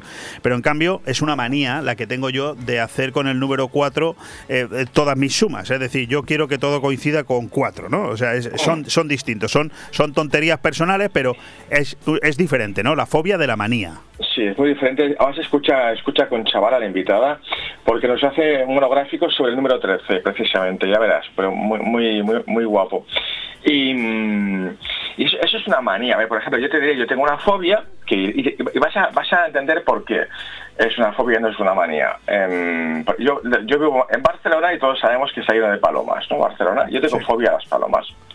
¿Por qué tengo fobia? Porque me dan asco, vale, está ahí bien, ¿no? Y dirás, bueno, pues eh, tú, si tú vas por la calle, como yo yo con mi, con mi coche o a veces con una moto, y ves una paloma, eh, y, si- tanto asco te dan, oye, y si vas a atropellarla, pues no pasa nada, una menos. Pues es que yo he estado a punto de darme eh, auténticos hostiazos con mi coche para esquivarla porque no soporto la sensación de atropellarla. O sea, Ya. Y fíjate que Sí, podía sí, ser te comprendo, no, no, te comprendo. Y, y- y me bloqueo, además, me, me- me colapso, o sea, me colapso, es algo que me supera y eso, eso es una fobia. Además, aprovechando lo que Ah. dices y sirviendo un poco casi como denuncia, yo el otro día tuve oportunidad de bajar al Club Náutico de Benidorm y hay que pasar por el Parque de Elche, la gente que me escucha lo sabe, cada vez hay más palomas y ya daba un poco hasta de miedo, yo veía a la gente esquivando las palomas en el parque porque había ya demasiadas y llega un momento Mm. que te da un poco de mal rollo, yo te comprendo, ¿eh? Mm. Bueno, te, te digo rápidamente, mira, eh, vamos a hablar de, entre otras, ¿no? De la turofobia, y son reales, ¿eh? No me he fumado nada, ¿eh? Hasta ahora, os lo aseguro. Eh, turofobia. Tu amigo Alejandro fobia- se está riendo, ¿eh? Turofobia, fobia al queso, imagínate. Sí, sí. La changofobia, que es fobia al color amarillo. Hay gente que ve un color amarillo y se Sí, tiene que apartar. sí, sí, O sea, sí, sí. sí, sí, como suena. Conozco, Esta, fíjate, conozco, esta- que sí, que sí, ya te digo. Esta, fíjate que yo creo que es una fobia que, que poca gente tiene, a menos que yo conozca, que es la crematofobia, que es el- la fobia al dinero. Oye, Ah. mm, Puigdemont no la tiene seguro, ya te digo. No, eh, políticos No. que yo sepa, no conozco a ninguno, ¿eh? Fíjate. No, no, No. Está la somnitofobia, que es miedo a quedarse dormido. Conozco otro, otra clase de fobia que no sé si tiene nombre, que es que rechazan el dinero hasta que lo tienen. En el momento que lo tienen lo admiran y cada vez quieren Mm. más. Eso, eso se llama morrofobia. Morrofobia, Mm, sí, tienes razón. Sí, Oye, sí. qué bien te has quedado. Gracias, me la apunto, morrofobia. Voy a Sí, escribir un artículo eh, con esto, sí. Somnitofobia, eh, me, parece agradecimientos. Somnitofobia es eh, la fobia a dormir, eh, la fobia a los payasos, a la lluvia. Fíjate, onfalofobia es la fobia, la gente no puede ver un ombligo, o sea, no puede verlo, o sea... ¿Todo eso esta noche? Todos, ojo. Y luego también, eh, fíjate, hay, hay una muy curiosa, eh, que es la isoptofobia. Y esto es una, eh, lo digo, perdona por la palabra, una gran putada, por ejemplo. Además, esto es real, esto es real, lo que te voy a contar. Es una, es una fobia que tiene una de las tías más bellas del mundo. Tú imagínate ser Pamela Anderson, como una de las tías más bellas del mundo, y tener esa fobia que es a no poder verse en el espejo. Ah, qué fuerte. Sí, lo comentaste la no se soporta, pasada. sí. Exacto, no se soporta ver en el espejo. Imagínate, a ver, esa fobia que la tenga Echenique, pues no pasa nada, se ahorra un disgusto, pero, pero, pero que la tenga... Fuerte, tío. Brillante, tío. No, no, pero a ver, que la tenga Pamela Anderson es, una, es, una, es jodido, que la tía más bella del mundo en su momento. Seguro que Echenique no la tiene. Se no, no la tiene, no. Seguro, encantado. Qué malos Oye, somos, tío. Y te cierro ya porque, mira, hablaremos también a nivel sexual al final, de sí. fobias sexuales, y entre medio el Super Fernández, hablamos de deportes, que nos va a contar eh, jugadores de fútbol que tienen unas fobias increíbles, y hay, hay una muy curiosa del jugador holandés Dennis Bergam, sí. eh, que bueno, allá en los, en los, 90 es un tío que bueno, también le, le entró por un, por un accidente que hubo con la selección holandesa. No, no, ¿Tenía fobia a los aviones? Tenía fobia a los aviones. Correcto, Bergam, sí, me acuerdo yo, sí, no, no, volaba nunca, sí, era un problema. No volaba. Imagínate, por ejemplo, ¿eh? para jugar, jugar la Champions, que es holandés, para irse a Italia salía un día antes con Bueno, coche. Italia es lo de menos. Es bueno, cuando tenía que irse a Estados a Unidos Rusia. a un Oh, partido. Sí, sí, exacto, iba con barco. O sea, es que no podía coger aviones, no cogía aviones, iba con coche. O sea, Brutal, y cosas muy curiosas. Bueno, en la semana que viene no tenemos programación, por lo tanto no perdamos mucho tiempo porque tenemos que hablar un poquito más de lo habitual del Tondi de la semana que viene, que es espectacular la cartelera que nos ha pasado nuestro amigo Carlos Dueñas. Se titula Animales de cine y animales televisivos, críptidos, al margen de la ciencia. Eh, mm, me imagino de qué va esto, pero tengo muchas ganas de que nos lo cuentes. Es, a ver, hemos hecho una especie de híbrido, ¿no? De híbrido entre, mm, bueno, Javier Resines, el número uno en criptozoología en España, nos va a hablar, es, es, un programa un poco, de esos que me gusta de vez en cuando que hago, pues sobre cine o tele, ¿no? Eh, también en tono, en de misterio y curiosidades, ¿eh? eh vamos a hablar de eh, la evolución del cine español, sobre todo cine español, con la criptozoología, que va a ser muy curioso, fíjate, hablaremos de animales que el cine español se inventó, de alguna forma, o creo, ¿no? películas eh, bueno, que era una especie de protoparque jurásico a la española, ¿no? Misterio, la isla de los monstruos, Viajar al centro de la Tierra, eh, Julia y el Celacanto, una película súper friki, rarísima, con una especie de, de, pez enorme que salía, ¿no? Un poco me megalodón a la española, ¿no? Eh, y, y, y, aparte de esto, el resto de colaboradores, evidentemente hemos dejado protagonismo a los animales a Javier Resines, hemos querido eh, hacer un poco un pequeño homenaje de hablar de esos animales televisivos presentadores que de alguna forma marcaron la televisión española, desde Jiménez del Oso, eh, Kiko Ledgar, Chicho Bañez Serrador, eh, bueno, Balbín, y luego pasando también por Michael Robinson en el deporte, bueno. por la doctora Ochoa en el sexo, Débora Hombres también, ¿no? Que marcó, ¿no? Una, una, y luego también, por ejemplo, fíjate lo modernos que somos los españoles y no ahora lo que son estupideces, lo que está pasando con ella, ella, ello y todo eso. Fíjate que en los 90 nadie se escandalizaba, nadie, eh, a, a, todo el mundo le parecía normal que, eh, pues, Vivi Anderson presentase un programa con Carlos Herrera en la tele un sábado por la noche. O sea, y la gente lo veía tan normal, no había ningún no había ningún problema, nada, nada. ningún problema, ya está, pero los problemas se crean cuando la gente se los quiere crear y es lo que estamos viendo ahora. Sí, correcto, ¿no? sí, sí, to totalmente de acuerdo. Entonces, fíjate, para que la gente reflexione un poco que los 90, que hoy se supone que, uy, que cuántos años hace la España de... No, no, no, es que antes éramos mucho más modernos que ahora. España asumía totalmente tranquilamente que un galán como Carlos Estamos Herrera... En, en, una deriva absoluta en exacto, todos los sentidos. Sí, estoy presentarse un programa con Vivi Anderson, entonces, que, que es un tío, ya sí, está, sí, no pasa claro. nada. Manuel Fernández. Que, Exacto, pero que no pasa nada. Y, y, y, nadie se escandalizaba, ni se reía, ni, ni, no, ni había bromitas, ni nada. Era, era cosa normal. O sea, bueno, pues bueno, oye, ya, ya, ya hemos hecho sí. un gran avance del Tondi de la semana mm. que viene, animales de cine y animales televisivos, y ahora lo que vamos mm -hmm. a hacer para no quedarnos sin tiempo, que nos quedan cuatro minutos, es bueno. dedicar unos minutitos a eh, los tres estrenos de cine para la semana que viene. Por un lado, la primera película que tenemos elegida por Carlos Dueña es una película inglesa, Benediction, eh, dirigida por Terence Davis, que nos habla de la historia de un combatiente condecorado que se vuelve contra su propio país. ¿Nos cuentas algo? Sí, totalmente. Además se estrena la semana del, del, del, orgullo LGTB en Madrid. Es perfecto, está porque, bueno, es una especie de, de militante, ¿no? Eh, hablamos de los años, a mitad del siglo XX, ¿eh? no, era tan fácil como ahora.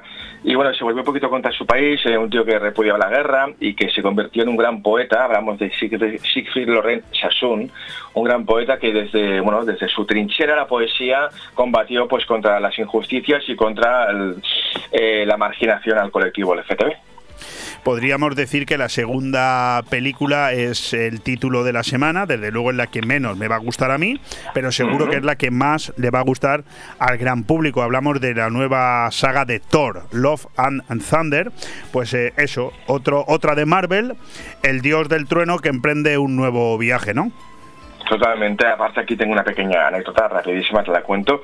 En Berlín, 2004, presenté un cortometraje llamado Colors y había un chico que presentaba otro cortometraje en aquel entonces y me dijeron, oye, que un chico te quiere felicitar que estás concursando y un tío muy alto me dijo, ah, Carlos, your, your film, no sé qué. Ese, ese, chico era Taika Waititi, el director de Thor, Love and Thunder y de Thor Ragnarok, el de Jojo Rabbit y el que va a dirigir la próxima de Star Wars. O sea que es una pequeña anécdota que nos conocimos en Berlín hace hace, ya muchos años, sí.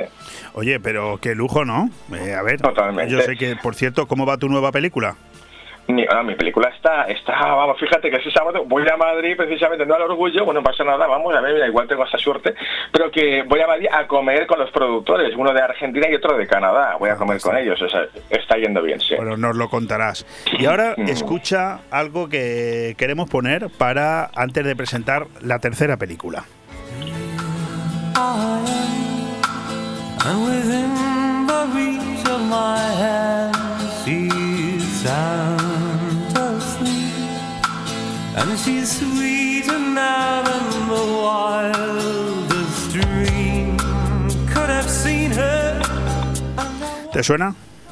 Pero por favor, Aja, ¿no?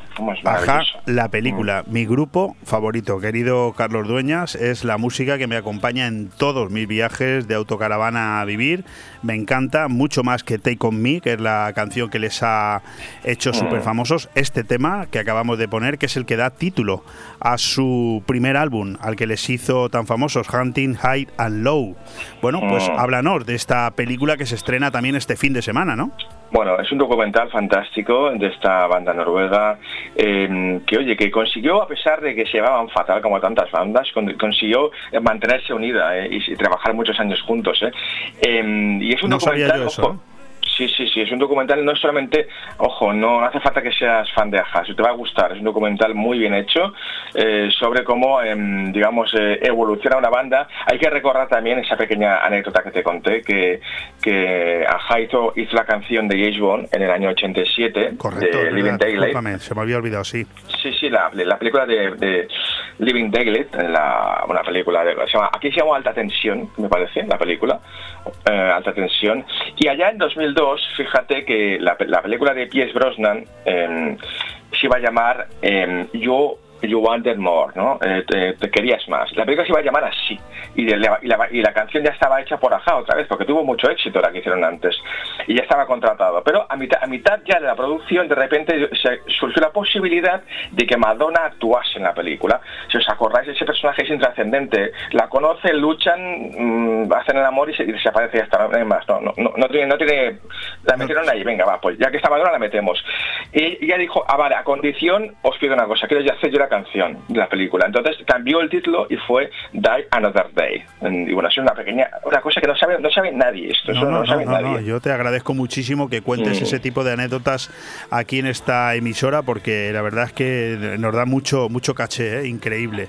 Bueno, buscad pues, You Wanted More, buscad You Wanted More y veréis una película de Gisbon al principio. Vais a flipar, es que está hecha para una peli de Gisbon esa canción, que lo veréis. Bueno, pues ahí queda. Eh, Benediction, Thor, Love and Thunder y Aja la película, el documental. Esos son los tres estrenos para este fin de semana que nos ha traído nuestro amigo Carlos Dueñas y nos quedamos con fobias y otros temores abrumadores e irracionales. El Tondi, todo nos da igual. El programa que podrás escuchar aquí en Radio 4G Benidor esta noche a partir de las 12 en punto de la noche. Carlos, muchísimas gracias. Nos escuchamos en dos semanitas.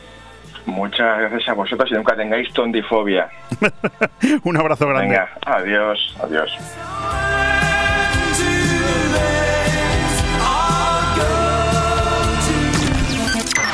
Radio 4G Benidorm, tu radio en la Marina Baja.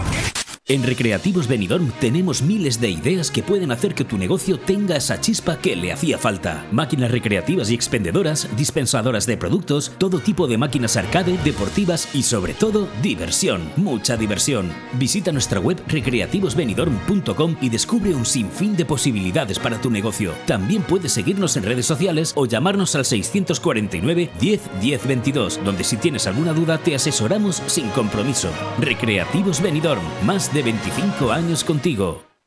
Cariño, ¿te imaginas un lugar para desayunar, comer o cenar en un precioso restaurante italiano y junto al mar? Claro, y elegir un fantástico cóctel al atardecer. Mamá, papá, y comernos un helado riquísimo. Mmm, ¡Qué rico! Para aquellos que lo quieren todo, Pinocchio, un lugar fantástico para disfrutar de buenísima comida italiana, una variedad infinita de cócteles de ensueño y helados artesanos. Pinocchio es más que un restaurante y lo puedes disfrutar entre amigos o en familia. En Playa de Levante, junto al Heartbreak. Pinocchio, el vero gusto italiano. Desde RA Benidorm y la Concejalía de Playas del Ayuntamiento queremos aconsejar que para el mejor disfrute de nuestras playas se prevengan con protección y eviten las horas de mayor radiación solar entre las 12 del mediodía y las 4 de la tarde. Sigan los consejos del personal de salvamento y socorrismo, respeten el color de las banderas de las playas y nunca dejen solos a los niños. Ha sido un consejo de RA Benidorm Concesionaria de Playas y la Concejalía de Playas del Ayuntamiento de Benidorm. El 9 de juliol, la Nucia compleix 307 anys i s'han organitzat tres concerts a l'Auditori per a celebrar-ho. El dissabte 9 de juliol, a les 12 hores, concert de la Unió Musical de la Nucia, on es presentarà l'himne oficial de la Nucia.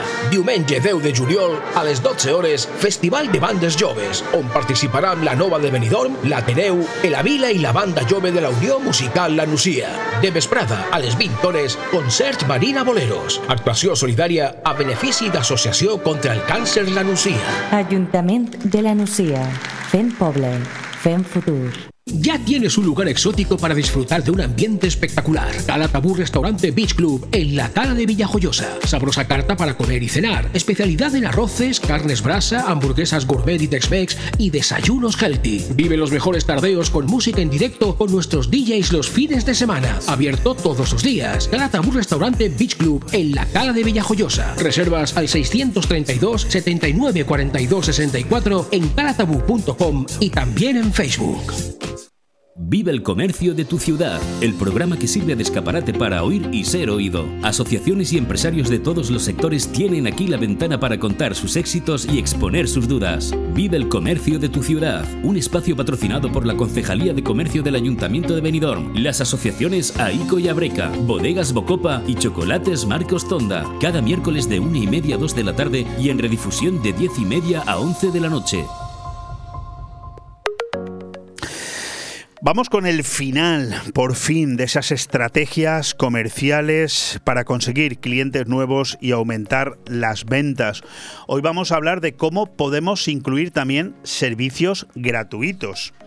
Ofrecer un descanso a los clientes cuando están de compras o mientras esperan, una zona cómoda con opciones de entretenimiento y refrigerios, crear una zona divertida con juegos para los niños, dibujos animados, música, Servicios para animales. Cuando las mascotas están admitidas, podemos disponer cuencos de agua y golosinas para animales y crear una pequeña área para ellos. Wi-Fi gratuito e incluso dispositivos para utilizarlos puede ser una ocasión para educar sobre el producto, mostrar tu aplicación. Cargadores USB. Es fácil configurar un área dedicada a esto en la tienda. Ser social.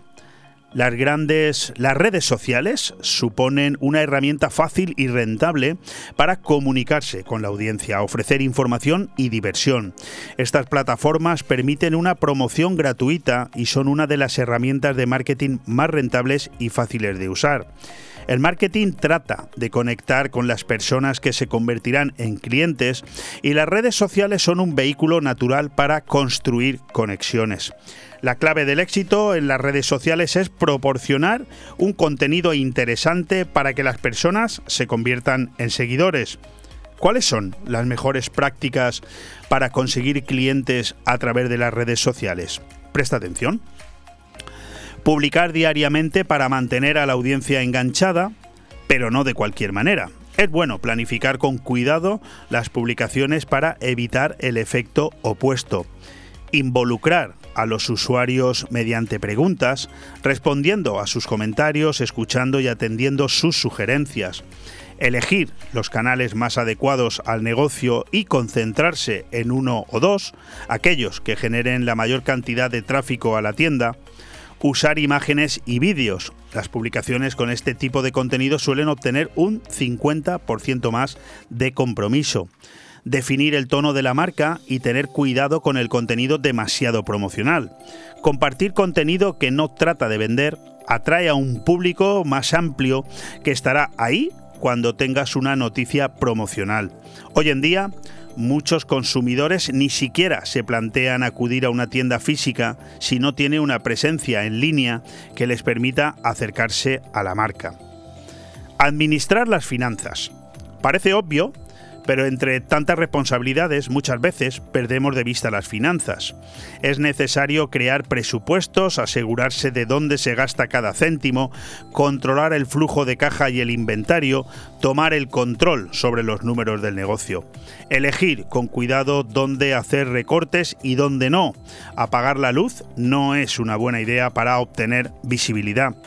Salir de la tienda para conseguir clientes. Cuando en las tiendas parece estar pasando algo, la gente se vuelve curiosa. Generar movimiento delante del establecimiento para atraer la atención de los transeúntes es una forma de buscar que se hable de tu tienda. Por ejemplo, utiliza el exterior de tu tienda para conseguir clientes. Puedes generar movimiento proporcionando muestras gratuitas o publicitar de una forma original y vistosa tus mejores ofertas.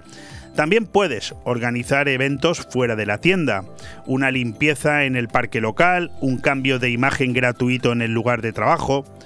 Hay que perder el miedo a ser creativos. Mientras comprendas a tu base de clientes y mantengas el dedo en su pulso, puedes encontrar oportunidades únicas para alentarlos a visitar tu negocio. Aprovechar al máximo el tiempo de inactividad. Mientras esperas a que tus esfuerzos para conseguir clientes generen resultados, hay otras cosas que puedes hacer para que un día lento no sea un desperdicio.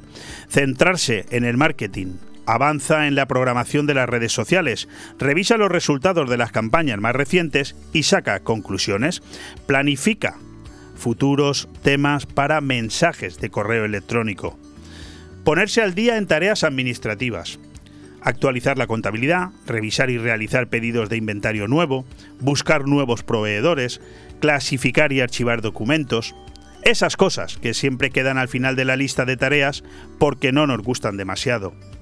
Mantenimiento de la tienda esa pequeña obra de mantenimiento que puedes hacer tú mismo, limpiar algunas zonas que se van quedando atrasadas, echar un vistazo al visual merchandising y ver cómo se puede mejorar, jugar con el escaparate, la cartelería, buscar ideas para que la tienda luzca más atractiva para los transeúntes. Invertir en conocimiento. No hay tiempo más productivo que el dedicado a estudiar y aprender leer contenido interesante que pueda ayudarnos a mejorar, buscar información sobre aquellas áreas del negocio que no dominamos, informarnos sobre las tendencias del mercado o lo que está haciendo la competencia. Terminamos por fin este artículo. ¿Qué hacer para conseguir clientes nuevos? Ahí va el resumen.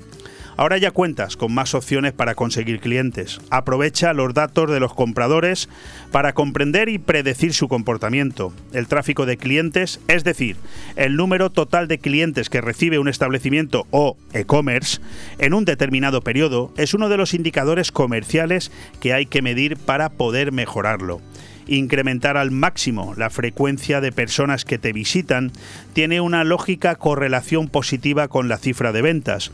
No se trata de implementar todas las ideas anteriores de golpe, sino de probar las que consideres más adecuadas para tu negocio.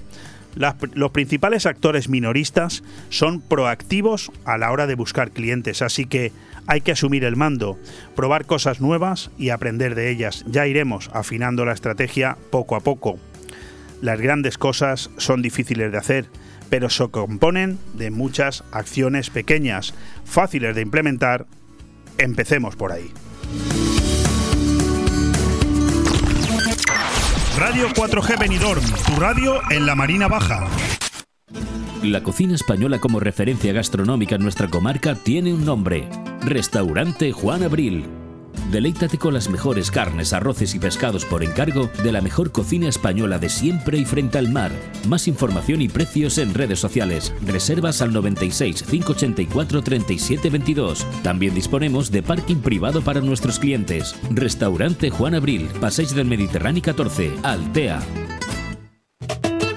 Es el vino señorío de Benidorm, y lo pedimos. Es el vino señorío de Benidorm, no lo llevamos. Es el vino señorío de Benidorm, lo compartimos. Es el vino señorío de Benidorm, lo disfrutamos. Es el vino señorío de Benidorm, pa'l verano, pa'l verano, pa'l verano, pa'l verano. Señorío de Benidorm. Pide el vino de Benidorm. Llega el verano y con el calor apetece salir a comer. En Restaurante Luxmar te ofrecemos la combinación perfecta. Ven a degustar las mejores carnes y pescados y a bañarte en nuestra piscina. Ideal para venir con toda la familia. Ah, y también tenemos menú diario. Descubre la manera de gozar el día de forma diferente. Si de comida y piscina quieres disfrutar, te esperamos en Restaurante Luxmar, Avenida de Zamora Abajo, en el Rincón de Loix. Más información en luxmarvenidor.com. Benidorm avanza de la mano de Europa. Renovamos las calles y las plazas, creamos pulmones verdes como el Moralet y construimos nuevos espacios para la atención social y el ocio. Síguenos en redes sociales y descubre cómo trabajamos por un venidor más sostenible, más accesible, más verde y más cómodo. Estrategia de Desarrollo Urbano Sostenible e Integrado de Benidorm. EDUSI, una manera de hacer Europa. Proyecto cofinanciado por el Fondo Europeo de Desarrollo Regional. Disfruta de la nueva temporada en Bahamas Disco Garden. Abrimos todos los días de 8 a 8 con nuestras ofertas de 2x1 hasta las 10 de la noche. No te olvides del chupito de cortesía que ofrecemos como bienvenida, con la mejor música de nuestros DJs Roland Fernández, DJ Duco y DJ Munir. Ah, y este año tenemos algo muy especial para todos vosotros. La nueva zona VIP con ofertas en botellas, gogos y más sorpresas que tendrás que venir a descubrir. Y recuerda que a partir de las 4 el mejor reggaetón para que nos acompañes todas las noches de este verano. Recuerda, Bahamas Disco Garden Benidorm. Benidorm. Vive el comercio de tu ciudad, el programa que sirve de escaparate para oír y ser oído. Asociaciones y empresarios de todos los sectores tienen aquí la ventana para contar sus éxitos y exponer sus dudas. Vive el comercio de tu ciudad, un espacio patrocinado por la Concejalía de Comercio del Ayuntamiento de Benidorm, las asociaciones AICO y Abreca, Bodegas Bocopa y Chocolates Marcos Tonda, cada miércoles de una y media a 2 de la tarde y en redifusión de 10 y media a 11 de la noche.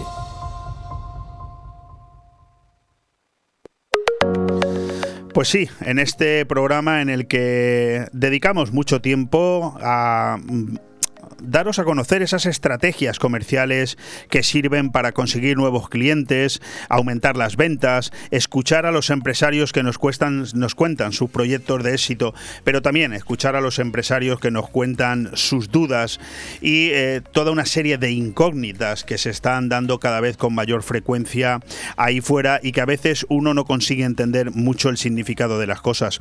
Hoy hemos querido tener con nosotros en esta recta final de aire fresco en este miércoles 6 de, de, julio, el día del chupinazo, el día en el que para mí, desde muy pequeñito, oficialmente se daba el pistoletazo de salida al verano a un empresario que está a pie de calle, que tiene sus negocios en, bueno, en primera línea de playa y en el resto de venidor y por tanto está al pie de lo que está pasando la realidad. No hace falta que se la cuenten ni leerla en ningún medio de comunicación. Les hablo de Alex eh, Fratini, él es el portavoz de la Asociación de Bares, Restaurantes y Cafeterías de Benidorm. Además es gerente de las cafeterías Pinocchio y por lo tanto sabe lo que es perfectamente levantar una persiana cada mañana y lidiar durante 12 o 14 o 16 horas con eh, un montón de trabajadores que cada uno tiene sus cosas que contar. Fíjense, hay dos titulares que nos dicen, por ejemplo, uno del diario El País la semana pasada que dice, nos ven como esclavos, entre interrogaciones. Así es ser camarero en las ciudades más turísticas en verano, ese es un titular, y luego hay otro publicado ayer por el diario ABC que dice el fijo discontinuo, el contrato que camufla una temporalidad del 60% entre los empleos eh, indefinidos. Bueno, en cualquier caso, son dos titulares que de una manera o de otra afectan directamente a la hostelería, que al final termina pagando las consecuencias de unos y de otros, de unos camareros que dicen ser escablo, esclavos en muchos casos, eh, mm, haciéndose eco de ello una determinada parte de la prensa, ahora le preguntaremos a Ler Fratini, y por otro lado, unos contratos a los que se ve obligado la hostelería a llevar a cabo, que lo que hacen en realidad es camuflar una, unos efectos de una reforma laboral que unos se ufanan en decir que está siendo un éxito y otros predicen que de éxito va a tener bastante poco y lo veremos a partir de que termine el verano. Querido Ale Fratini, ¿cómo estás? Eh, muy bien, Leopoldo. Gracias por invitarme, como siempre. ¿No te vuelves loco después de eh, tantos titulares, tantas cuestiones? Eh, voy a incluso añadir tanta persecución a una hostelería que ya no sabéis qué más os puede pasar. Sí, la verdad que son dos años los peores que de la historia para la hostelería, para nuestro sector.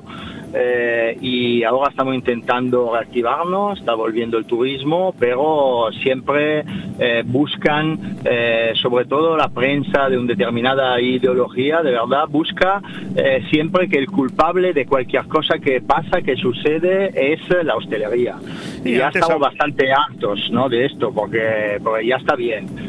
nosotros hacemos todo lo posible, somos, como siempre he dicho, la fábrica de felicidad y, y es es un factor muy importante que eh, Internet y, todas las grandes corporaciones no la pueden cambiar y no la podrán cambiar nunca. La cervecita, la cenar con los amigos, esto no la puede quitar nunca. Y toda esta polémica... Sí, perdón. No, no, evidentemente digo que hablábamos antes con el diputado nacional del Partido Popular que se encarga de las materias relacionadas con el sector turístico, que al final es de lo que vivimos todo, porque la hostelería en Benidorm vive también del turismo y decía yo en base al turismo, pero es algo que se puede aplicar también a la hostelería, que después de dos años de COVID en el que prácticamente os habían enterrado a todos, cualquiera os iba a decir que una vez superado el COVID ibais a tener tantas nuevas trampas. Parece eh, ideado por el peor de los estrategas de películas de terror, ¿eh?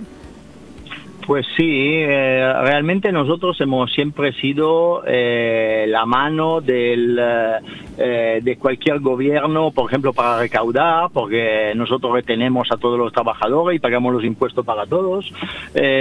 y, pero últimamente somos también el, la diana de, cualquier cosa que pasa en, en, este mundo y siempre nos ponen como lo culpable, ¿no? Que suben los precios, pues la hostelería está subiendo los precios, que que somos eh, eh, esclavistas, que, em, estamos, estamos eh, cogiendo a gente sin contrato, haciendo muchas horas.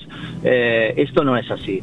es mucho más profundo el problema que hay. Esto se tiene que resolver entre muchas partes, sobre todo el gobierno tiene que resolver estas cosas, eh, pero sobre todo también eh, una determinada prensa no puede seguir diciendo eh, estas cosas porque escuchan solo a un lado y solo a gente que ha tenido malas experiencias. la hostelería es un sector eh, muy trabajador, muy bonito, que paga bien, que eh, cumplimos con el convenio colectivo. Por ejemplo, en la provincia hace dos meses se aprobó el convenio colectivo, que es un acuerdo entre empresarios y trabajadores con las condiciones laborales. Entonces nosotros seguimos estas condiciones. Lo que pasa es que hay gente que no la sigue pero para nosotros no hace parte del sector, es intrusismo, es competencia desleal a quien lo está haciendo bien. Sí, quiero remarcar esas palabras de quiero remarcar esas palabras de Ale Fratini porque ese convenio colectivo que se aprobó el pasado 27 de mayo habla de un aumento en el salario de los trabajadores de un 4,5%, que no es baladí, es una gran cantidad de dinero que al final tiene que hacer frente el empresario. Poco se habla en esa prensa que señala Ale Fratini con acierto, eso lo digo yo.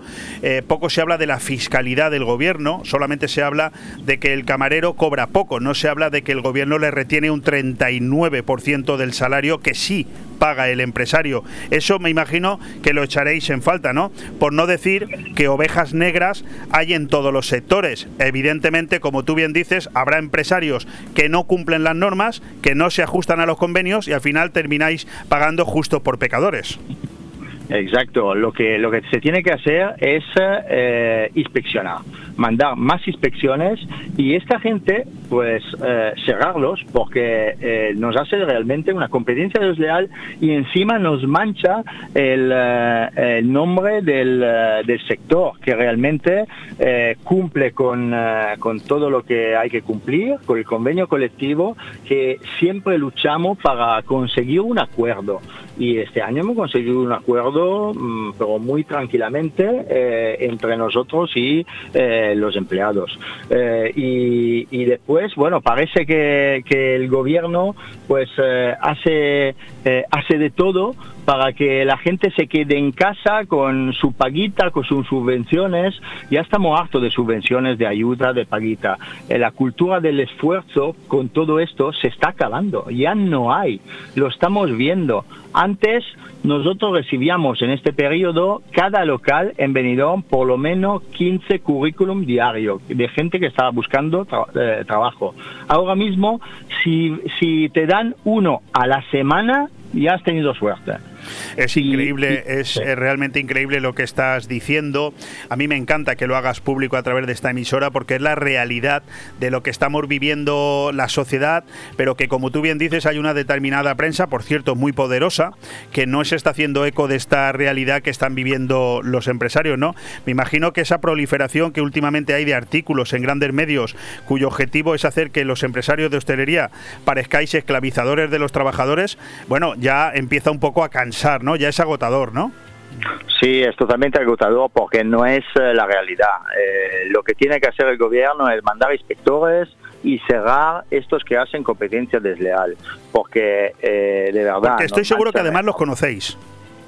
Por supuesto, nosotros también eh, estamos poniendo denuncias. Eh, hoy mismo hemos, hemos llamado a inspecciones de trabajo para poner una denuncia de dos locales eh, porque tenía mucha gente sin, nos hemos enterado que tenía mucha gente sin contrato, sin dar de alta. Y esto nosotros lo denunciamos porque creemos de verdad en el convenio colectivo. Hay que, además, si todos cumplen y si todo lo hace bien, seguramente va a subir el nivel de calidad del servicio, el nivel de calidad de los locales, porque se quita eh, estos locales que sobreviven solo porque no pagan impuesto, porque hacen estas cosas. Déjame que te comprometa un poco, Alex, hasta donde tú quieras. Yo no, yo soy prensa, no entiendo muy bien qué gana la prensa que eh, se lucra de este tipo de artículos que son conscientes de que no se ajustan a la realidad o al menos faltan bastante a la verdad en un porcentaje importante. ¿Tú crees que esta prensa es libre o está siguiendo eh, mandatos de alguien poderoso para dar a entender que el empresario es, no sé, una mala persona? Hombre, yo no puedo meter la mano en el fuego porque realmente las cosas no las sé, pero yo creo que mucho una persona con sentido, una persona con sentido común pues lo ve claro, blanco y en botella es leche. Y entonces esto está manipulado por eh, el gobierno, está clarísimo. Oye, tú eres eh, em, italiano, eh, afincado en Benidorm, con familia en Francia también con negocios.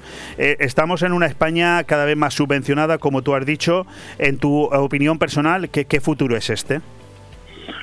Pues eh, tiene que cambiar, porque, porque si seguimos así vamos a bajar muchísimo el nivel eh, y no vamos a conseguir lo que, lo que realmente estamos luchando, que es eh, tener todos más, vivir mejor, pero sobre todo la cultura del esfuerzo. Estamos, estamos dando una vida demasiado fácil a todo el mundo cuando se tienen que esforzar más para conseguir lo mejor. Eh, y, estamos dejando, estamos permitiendo a, mucha gente eh, no cumplir las leyes eh, y así poniendo a las personas que lo hacen bien en, en, dificultad. Al final la ley es igual para todo y hay que cumplirla. Y, y, si se cumple, realmente estamos todos en las mismas condiciones y sí que ahí es una competencia leal y podemos jugarla bien y subir el nivel. Además, se puede se puede subir el nivel con la formación. Eh, o sea, se puede hacer muchísimas cosas, pero hay que hacerlas y sobre todo desde la legalidad siempre. Decía que eres padre de una niña pequeña, yo soy padre de dos adolescentes, estamos ambos, tú y yo, en una edad eh, que nos hace pensar si cuando llegue la edad de la jubilación realmente podremos jubilarnos en base al sistema que hoy conocemos, sobre todo viendo esa falta de compromiso en lo que llamamos la cultura del esfuerzo, eh, que por ejemplo hemos tenido anteriores generaciones, yo incluso incluyo a la nuestra, ¿no? Eh, ¿Tienes miedo? Pues sí, porque realmente yo lo veo también conmigo mismo, ¿no? Eh, eh, realmente lo estamos, se lo estamos dando todo y tan fácil a nuestros hijos que es nuestra culpa. Mm, no es solo yo te, estoy generalizando y poniendo el gobierno porque hay muchas cosas que lo están haciendo mal, pero nosotros mismos como cultura lo estamos haciendo mal porque le estamos realmente enseñando que cualquier cosa que piden se la damos. Entonces, eh, tenemos que coger conciencia y, realmente ponerla más difícil a todos. Eh, yo he visto esta generación que está saliendo de los 18, 19 años, eh, que está empezando a trabajar, su primer trabajo, pues cuesta muchísimo más que antes para formarles, para pedirles que hagan más cosas, que hagan solo una sonrisa cuesta muchísimo. Yo estoy en contacto con trabajadores día a día y con los nuevos eh, no hay como, como había antes, de verdad, ¿eh? porque yo creo que es generalizado, porque me está pasando realmente con casi todos. De hecho, de Eh, hecho, Alex, quería preguntarte por eso y que lo hicieras público, ¿no? Ante los oyentes. Hace unas semanas hiciste público un mensaje a través de las redes sociales que prácticamente se hizo viral con el resumen de lo que es un día tuyo, ¿no? Yo sé que tú eres una persona muy comprometida con el negocio, estás a primera hora, te vas el último. Sé también que eres una persona muy comprometida con los trabajadores, pero tengo entendido que tu día a día ha cambiado muchísimo en los últimos meses porque prácticamente te pegas 12 horas en el negocio diciéndole a los trabajadores haz esto, haz lo otro, haz aquello, o sea, hay como una falta de compromiso que empieza a preocupar bastante, ¿no? Sí, sobre todo lo, los nuevos eh, ahí completamente eh, sabes que lo que pasa que también eh, falta un gran número de trabajadores entonces tenemos que contratar realmente a lo, que a lo que hay, a lo que llega y, y entonces ha bajado muchísimo el nivel de preparación, de formación, no hay. Eh, todos los que llegan son su primer trabajo o, o no tienen formación en, en hostelería, entonces cuesta muchísimo más y tienes que seguirles. Lo que pasa es que tú le sigues siempre más y no te siguen eh, y, y cuesta. Parece que mm, están eh, obligados en trabajar seguramente por sus familiares, sus padres, eh, pero eh, no quieren. Pero que si no Eh, trabajan no pasa nada, vamos, no, no, se porque preocupan. no, no tienen una necesidad de, de trabajar, porque lo tienen todo en casa, tienen el plato puesto, el alquiler pagado y, y entonces, bueno, es algo más y es un esfuerzo que naturalmente en hostelería se trabaja por la noche, en vacaciones o en Claro. fin de semana y es cuando los niños, los jóvenes eh, quieren ir de fiesta con los amigos. Es un trabajo duro, lo sé, pero en la hostelería es así. Oye, lleváis los No va a cambiar empresarios. nunca. Los empresarios lleváis mucho tiempo, decía, avisando de que sí, la temporada está siendo buena, era de esperar, el efecto champán, tal y como se había previsto, ha llegado, pero también tenéis un ojo muy, muy atento ya a lo que va a venir a partir de septiembre, octubre, el otoño, con esa figura del fijo discontinuo, que pregunto yo si no es un contrato que camufla una temporalidad del 60% entre esos empleos indefinidos de los que tanto se alegra el gobierno ahora. Por supuesto, esto es camuflar eh, los datos, es eh, solo una manera de, poner en estadísticas eh, lo mismo que pasaba antes, que hay mucho más trabajo en verano, entonces se contrata más y mucho menos en invierno y se despide. Eh, vamos a ver, mm, claro, ahora mismo se están contabilizando diferente porque desde abril estamos obligados, si contratamos a persona más de 90 días, estamos obligados a hacer los fijos discontinuos y entonces esto está maquillando los datos por esto. Pero si lo, tú lo miras realmente, es realmente como ha sido antes. Eh, esto porque eh, no ha cambiado nada. El, eh, cuando hay trabajo, contratamos. Cuando no hay trabajo, pues no necesitamos. Y es la casa y el trabajo que, que lo mide. Nosotros lo que estamos haciendo para subir el nivel de trabajadores fijos y, y para poderlo mantener en invierno también es hacer junto con el ayuntamiento muchas cosas en invierno para que tengamos más trabajo y podamos seguir dando eh, trabajo fijo durante todo el año, que es realmente los que no puede hacer subir el nivel porque les das una estabilidad más a los empleados y, y nosotros también estamos más tranquilos porque tenemos una plantilla que no tenemos que cambiar siempre. Pues terminamos ya, Alex, porque no tenemos mucho tiempo para más, pero hablabas de esas actuaciones junto en colaboración con el ayuntamiento para que el invierno sea productivo. Hablamos de ese venidor gastronómico que ayer o antes de ayer entregó sus eh, premios en el concurso de tapas y pinchos. Otro éxito más, ¿no? Sí, la verdad que es un éxito más y ahora estamos ya empezando a preparar el, eh, el próximo concurso de cócteles que este es a final de septiembre es el primer concurso de cócteles eh, del eh, gastronómico y creo que será otro éxito, pero bueno, la colaboración con el ayuntamiento de verdad que es muy fluida y estamos consiguiendo muchísimas cosas juntos eh, porque como siempre se sabe, la unión hace la fuerza. Correcto, pues con esas declaraciones nos quedamos. Alex Fratini, portavoz de la Asociación de Bares, Restaurantes y Cafeterías. En otra ocasión lo tenemos siempre que queremos, no es problema con Alex. Hablaremos de Happy Experience, hablaremos de los objetivos de, de los objetivos de Abreca y de tantas otras cuestiones que afectan al colectivo de la hostelería. Un fuerte abrazo, Alex. Muchas gracias, hasta luego. Un abrazo. Radio 4G Benidorm, tu radio en la Marina Baja. Pues dando las gracias a Alex Fratini, ponemos el punto y final a este Vive el Comercio de tu ciudad en este nuevo miércoles, en este caso eh, 6 de julio, avisando que la semana que viene, como ya bien sabes, no tendremos programación porque estaremos tomándonos unos días de descanso para retomarla de manera inmediata a la siguiente y ya dar punto y final a la eh, experiencia de esta sexta temporada cuando termine el mes de julio, pero para eso aún queda.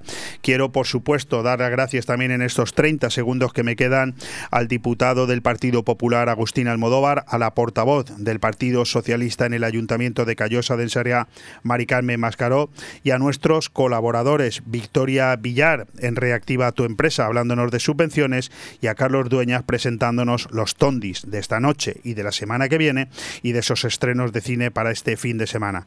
Yo no tengo mucho más que decirte, sino darte las gracias por estar ahí y decirte que mañana volveremos a estar a la misma hora. Un fuerte abrazo.